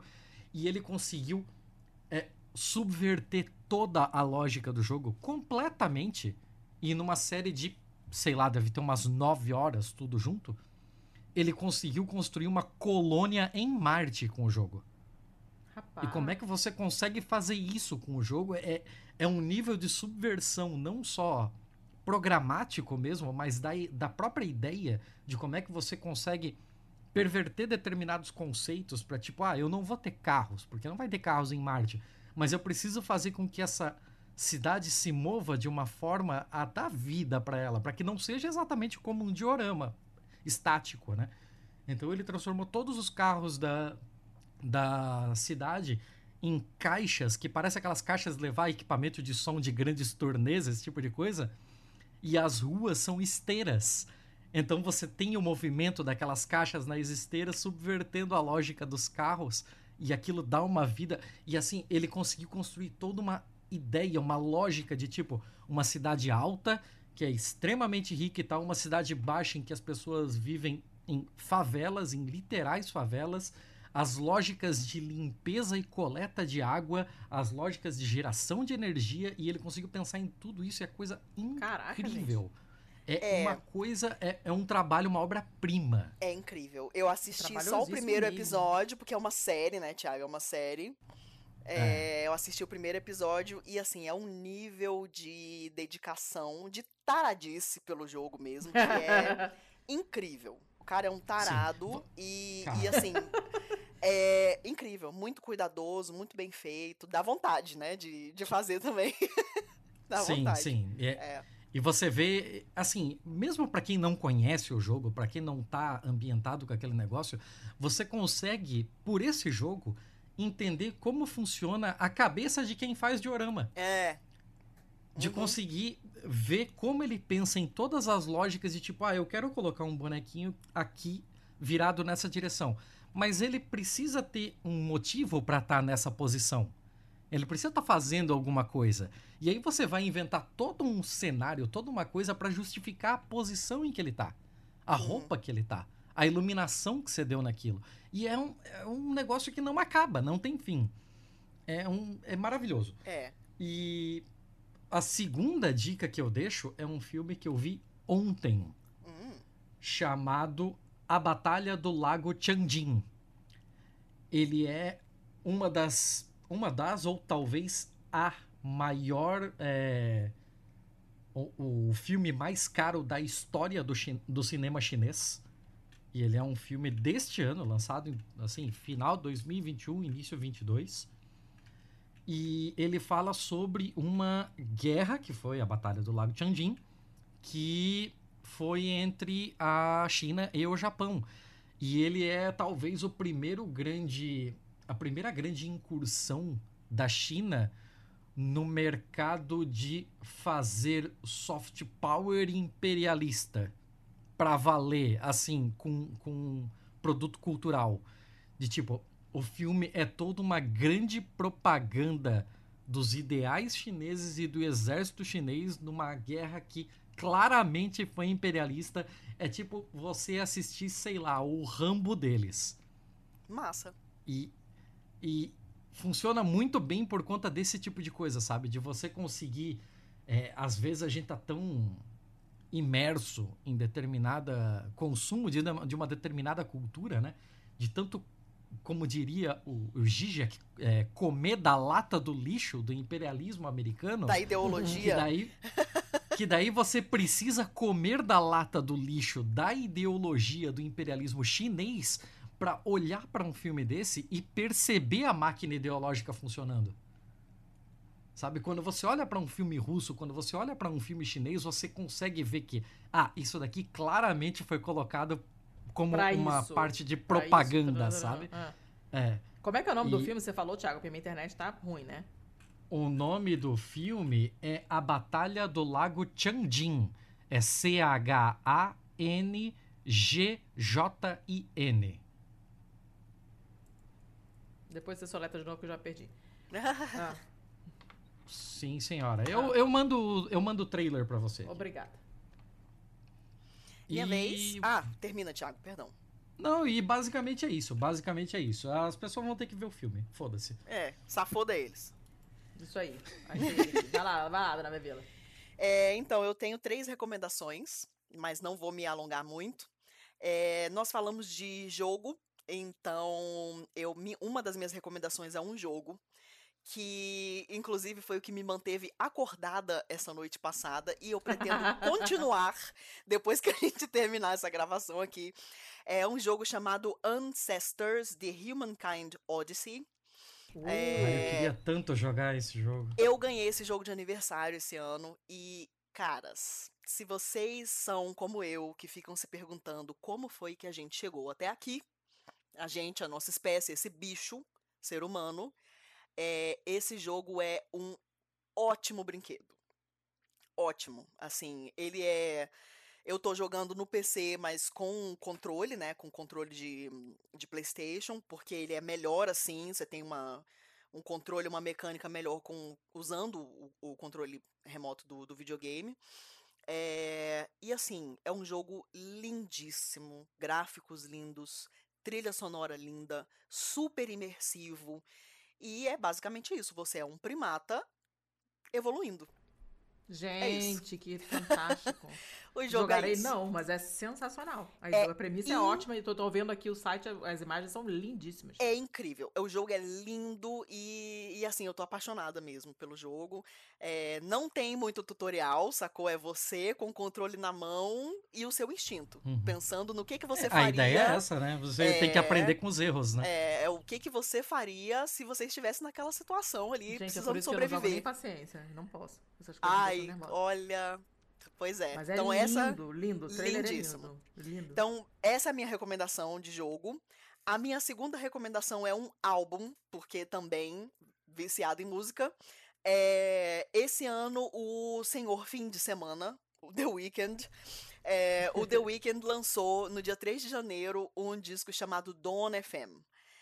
Que pra mim, assim, é a melhor coisa que fizeram recentemente, na história recente da música pop, é, esse disco novo do The Weeknd. O, o que qualquer coisa que sair esse ano de 2022 vai ter que comer muito feijão com arroz, porque o The Weeknd botou pra fuder, assim. Rapaz. É, Hum, então é um disco que eu não consigo parar de ouvir, eu tô ouvindo fazendo tudo. Eu ouvi jogando videogame ontem. Enfim, ouçam Dawn FM do The Weeknd. E a minha terceira recomendação é ninguém mais, ninguém menos do que a melhor pessoa da internet do mundo hoje, que é o Casimiro.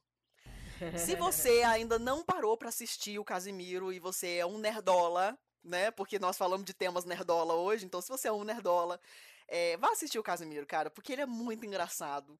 E ele é um cara é, que, enfim, dá sermão nos, nos nerdola, nerdola que falam merda. Falou, falou merda misógina, ele mete o pau. Falou merda homofóbica, ele mete o pau. Mas fala, ele fala besteira e você ri junto. O cara faz react de vídeo de mãe montando marmita pra menino, lancheira de menino.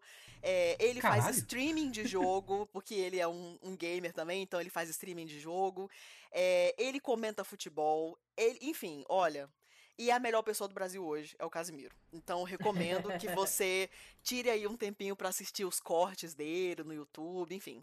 É, é isso. Essas são as minhas recomendações. The Weeknd, Ancestors e Casimiro. Meteu essa? eu não tenho paciência nem tempo pra, acompanhar o Casimiro. Mas ele eu é já ótima peguei pessoa. alguns isso, cortes. Isso, isso ele, Uhum. é, ele é muito bom. Melhor pessoa. Não, eu já peguei alguns cortes e já deu pra ver assim que ele é um cara que vale a pena realmente, assim. Se você Eu vi o gosta corte de dele vídeo, é. Reagindo a um a uma a uma casa na lagoa por tipo 17 milhões, assim, e reclamando altos da casa. reclamando altos, falando, não, velho, milionário é um povo muito burro tal. Enfim, é, é muito divertido. É, é uma diversão mais light aí pra quem tá precisando dar uma descomprimida. Ótimo, está tudo aqui devidamente colocado na pauta. Vocês vão ver todos os links bonitinhos aí, como sempre. É, Quem quiser te achar, Vevira, nas redes, te encontra onde você posta coisas, você publica coisas, você faz coisas que as pessoas querem ver, onde as pessoas te encontram. Eu já fiz muito mais coisa né, na internet. Eu já tive blog, eu já tive comunidade no Orkut, eu já tive de tudo. É, hoje eu tô no Twitter. O meu Twitter é acadêmico, tá? Então não, não vai ter muito meme, não vai ter muita coisa assim. É, até porque eu tenho, né? É, Possíveis empregadores me vendo ali, então não dá pra eu postar os memes da Deep Web que eu, que eu compartilho na Pistolândia, por exemplo. É, mas eu tô lá no, no Twitter com arroba Cybertamer. É, porque eu comecei aí querendo ser a domadora do ciberespaço, enfim. né, Mas Hum. esse é o meu. Esse é o meu handle lá no, no Twitter, Cybertamer. De vez em quando tem é, divulgação de eventos, quando eu vou falar em algum evento, quando eu vou é, assistir, às vezes, então tem, tem mais coisas relacionadas a eventos. Tem é, um, ou outro, um outro compartilhamento de é, notícias que me interessam e de notícias re- relacionadas a jogos e a ciência, né? Ciência geográfica, especificamente. É, eu estou na Pistolândia. Quem quiser falar Olha comigo só. todo santo dia, eu tô na Pistolândia. Olha só. É, inclusive, ó, já vou fazer aqui o serviço. Você que ainda não é patrão, do Pistolando, você que ainda não é padrinho do Pistolando, por favor, torne-se padrinho para você entrar lá no Playstolando pra gente discutir jogos, pra gente jogar City Skyline juntos. É, pra gente Ah, compartilhar Dona memes. Letícia, perdão, perdão. deixa, deixa, eu- deixa, eu, deixa eu cortar tudo, porque vamos aproveitar esse episódio, já que ele ainda vai sair Meu a tempo. Deus. Se Ah. você tá ouvindo esse episódio no dia do lançamento, Cities Skylines está de graça na Epic Games. Is- corre, galera, Então- corre. Só corre, pega essa parada e vem falar conosco. Mas Venha. aí, pra, pra falar com a gente no Playstolando, você vai ter que ser apoiador, né? Exato. É, aí tem essa. Aí, aí Pois é. Mas, pô, você já vai Acho pegar o essa é jogo a de graça, né? Pois é, Faz me do que rir, essa pô. Dá pra gastar cinco. É. Porra, dá pra gastar cincão conosco, né? Dá, sim, dá, pô. Vai pegar o jogo de graça, gasta cincão pra entrar lá e Ó, aí vem aí, jogar com a gente. Vem jogar com a gente. Cara, cincão. Cincão não dá mais um litro de gasolina. Não, não dá porra Ah nenhuma cincão, cara. Cincão, não- você não compra pão mais com cincão hoje. Se bobear, nem bala juquinha. Não eu, compra. você não vai jogar comigo porque eu não jogo, não vai, não vai falar comigo sobre o joguinho no, no, no Playstolando, porque eu não tô lá. Mas tem os outros, mu- muitos subgrupos da Pistolândia sobre assuntos variadíssimos e pode ser que a gente se cruze em um desses grupos agora e tem que apoiar. É, Pode entendeu? ser, certamente. A Letícia mora na internet. Eu moro na internet. Moro, Certamente. moro. Infelizmente moro. Nós moramos todos, então a gente é vizinho. É. A gente é vizinho, isso aí, isso aí. Mas aí como é que faz pra entrar, Letícia? Pra entrar, você tem que entrar no catarse.me barra pistolando ou procurar o pistolando no PicPay. Ou, se você está fora do Brasil, no patreon.com barra pistolando e contribuir com o que a sua carteira permitir. Uhum. E aí você vira apoiador e você tem acesso a todos os grupos. É Isso isso. Show de bola, show de bola. Aliás, tem um grupo, tem um grupo que não é um grupo, é um canal. Ah, é verdade, Que- tem essa novidade agora. É, que esse não precisa nem ser assinante, não precisa nada. É só chegar e tomar o seu lugarzinho ali, o seu assento, que é o Rejeitados do BMF. É um canal no Telegram, t.me barra rejeitadosbmf. E lá eu aproveito para desovar todas aquelas notícias que não cabem num BMF. Talvez porque elas vão envelhecer demais até a publicação do próximo BMF. Talvez porque, assim, ah, elas já ganharam algum, alguma fama, então se eu mandar para o BMF eu não vou pegar a Letícia de surpresa. É, ou talvez por N fatores, N fatores, mas assim, sempre tem coisa saindo lá. Eu vou abrir ele agora aqui. E já somos 42 pessoas lá e tem 72 links. Aí, Olha aí. E ele tem, e ele tem, sei lá, um mês. Então, já a, a proporção pessoas para link tem que melhorar. Tem que ter no mínimo falar. 72 pessoas agora. É, No mínimo. Porra, é o mínimo, né? É o mínimo. mínimo. Então. Ah, sabe o que eu lembrei agora, dona Vevila? Antes da Hum. gente fechar. A gente falando de, de, de espaços e virtual e real. Você lembra quando a gente tava no cemitério lá em Londres visitando o Markzinho? Lembro Que demais. você tava, você tava procurando o, o túmulo e, e o mapa não ajudou e eu encontrei o túmulo com Pokémon GO? Pois é, cara. É Você isso. lembra disso? Olha o poder dos jogos, meu amigo. Loucaço, queria- né? Porra, isso aqui, isso foi o melhor, melhor encerramento que esse programa poderia ter tido foi essa lembrança. Porque foi incrível. A gente achou o túmulo de uma feminista histórica. é, E a gente sabia que ele tava lá, a gente tava procurando. Eu. Caramba, não vou conseguir lembrar o nome dela agora. A gente sempre tem Eu esse problema, né? é. É, a gente é. fala, a gente fala, mas não lembra o nome, mas enfim, tá no meu coração aqui. É, a gente tava procurando, pô, com o mapa do cemitério na mão e tal. Ela E não aí- tava no mapa. O túmulo dela não tava no mapa. O- como E que a eu gente soube? com. Porque, não, você, você, você tinha lido em algum lugar, se não me engano, Pronto. que ficava atrás, atrás do túmulo do Marx. Do túmulo do Marx. Só que atrás é. do túmulo do Marx, é um, do Marx é um matagal com vários túmulos, todos meio apagados, a gente não, não tava achando. Isso. Ficamos lá pulando pra lá e pra cá por cima dos negócios e não achamos. Aí eu falei, deixa eu ver se esse negócio se tem aqui. Você vê que alguém achou que era um ponto de interesse, virou um Pokéstop, tinha lá o nome da feminista, trá, achamos e achamos o túmulo dela. Achamos o túmulo dela pelo Pokémon GO. É isso, Caraca, gente. Eu só hein? queria falar isso. Eu não jogo merda acha- nenhuma, mas esse, pelo menos que eu jogo, serviu pra alguma coisa. Já Porra, feliz, olha, pra quem, acha, pra quem acha que jogos não são geográficos, essa foi a melhor lembrança. É isso. Jogos são geográficos, gente. Sinto muito. Então, encerramos bem, encerramos bem. Tô super feliz. Vevila, muito obrigada de novo. Foi ótimo, amei. Esse episódio vai ficar shopstersíssimo, lindo, maravilhoso. Amei também. E foi ótimo. Ah, obrigada. Obrigada, obrigada eu. Obrigada. obrigada eu. Obrigada pela paciência. E a gente se fala. A gente Beijo. Fala. A gente se fala todo Show dia. de bola. Né? A gente fala todo dia. Gente, até semana que vem, então, né? Sim, é isso aí. Muito obrigado a todos. Até a próxima. O próximo é BMF, hein? É, a próxima é BMF. Aguardem. Beijo. Beijo. Tchau. Tchau. Até. Este podcast foi editado por estopimpodcasts.com.br. Estou a gravar. Gente, ontem no parque tinha um cachorro. Tem um cachorro, tem um. É um bulldog inglês. Além de ser um bulldog inglês, coitado, ele se chama Gaspar. É um homem desse. que nome E a, ótimo. e, a, e, a, e a dona é portuguesa. Aí ela fica, Gaspar, vai brincar. Pô, Gaspar. É sacanagem. Gaspaire. Gaspaire. Gaspar, vai brincar. Eu não aguento.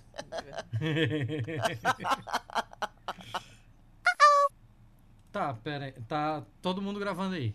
É isso mesmo. Ok, beleza. A Letícia vai começar esse porque o último foi todo eu. Você não sabe, mas todo começo de episódio é essa desgraça Então, eu vou começar de um esse empurrando episódio, o início pro outro. Parecendo, parecendo isso. mãe separando briga de irmão. Toda vez é isso. É o-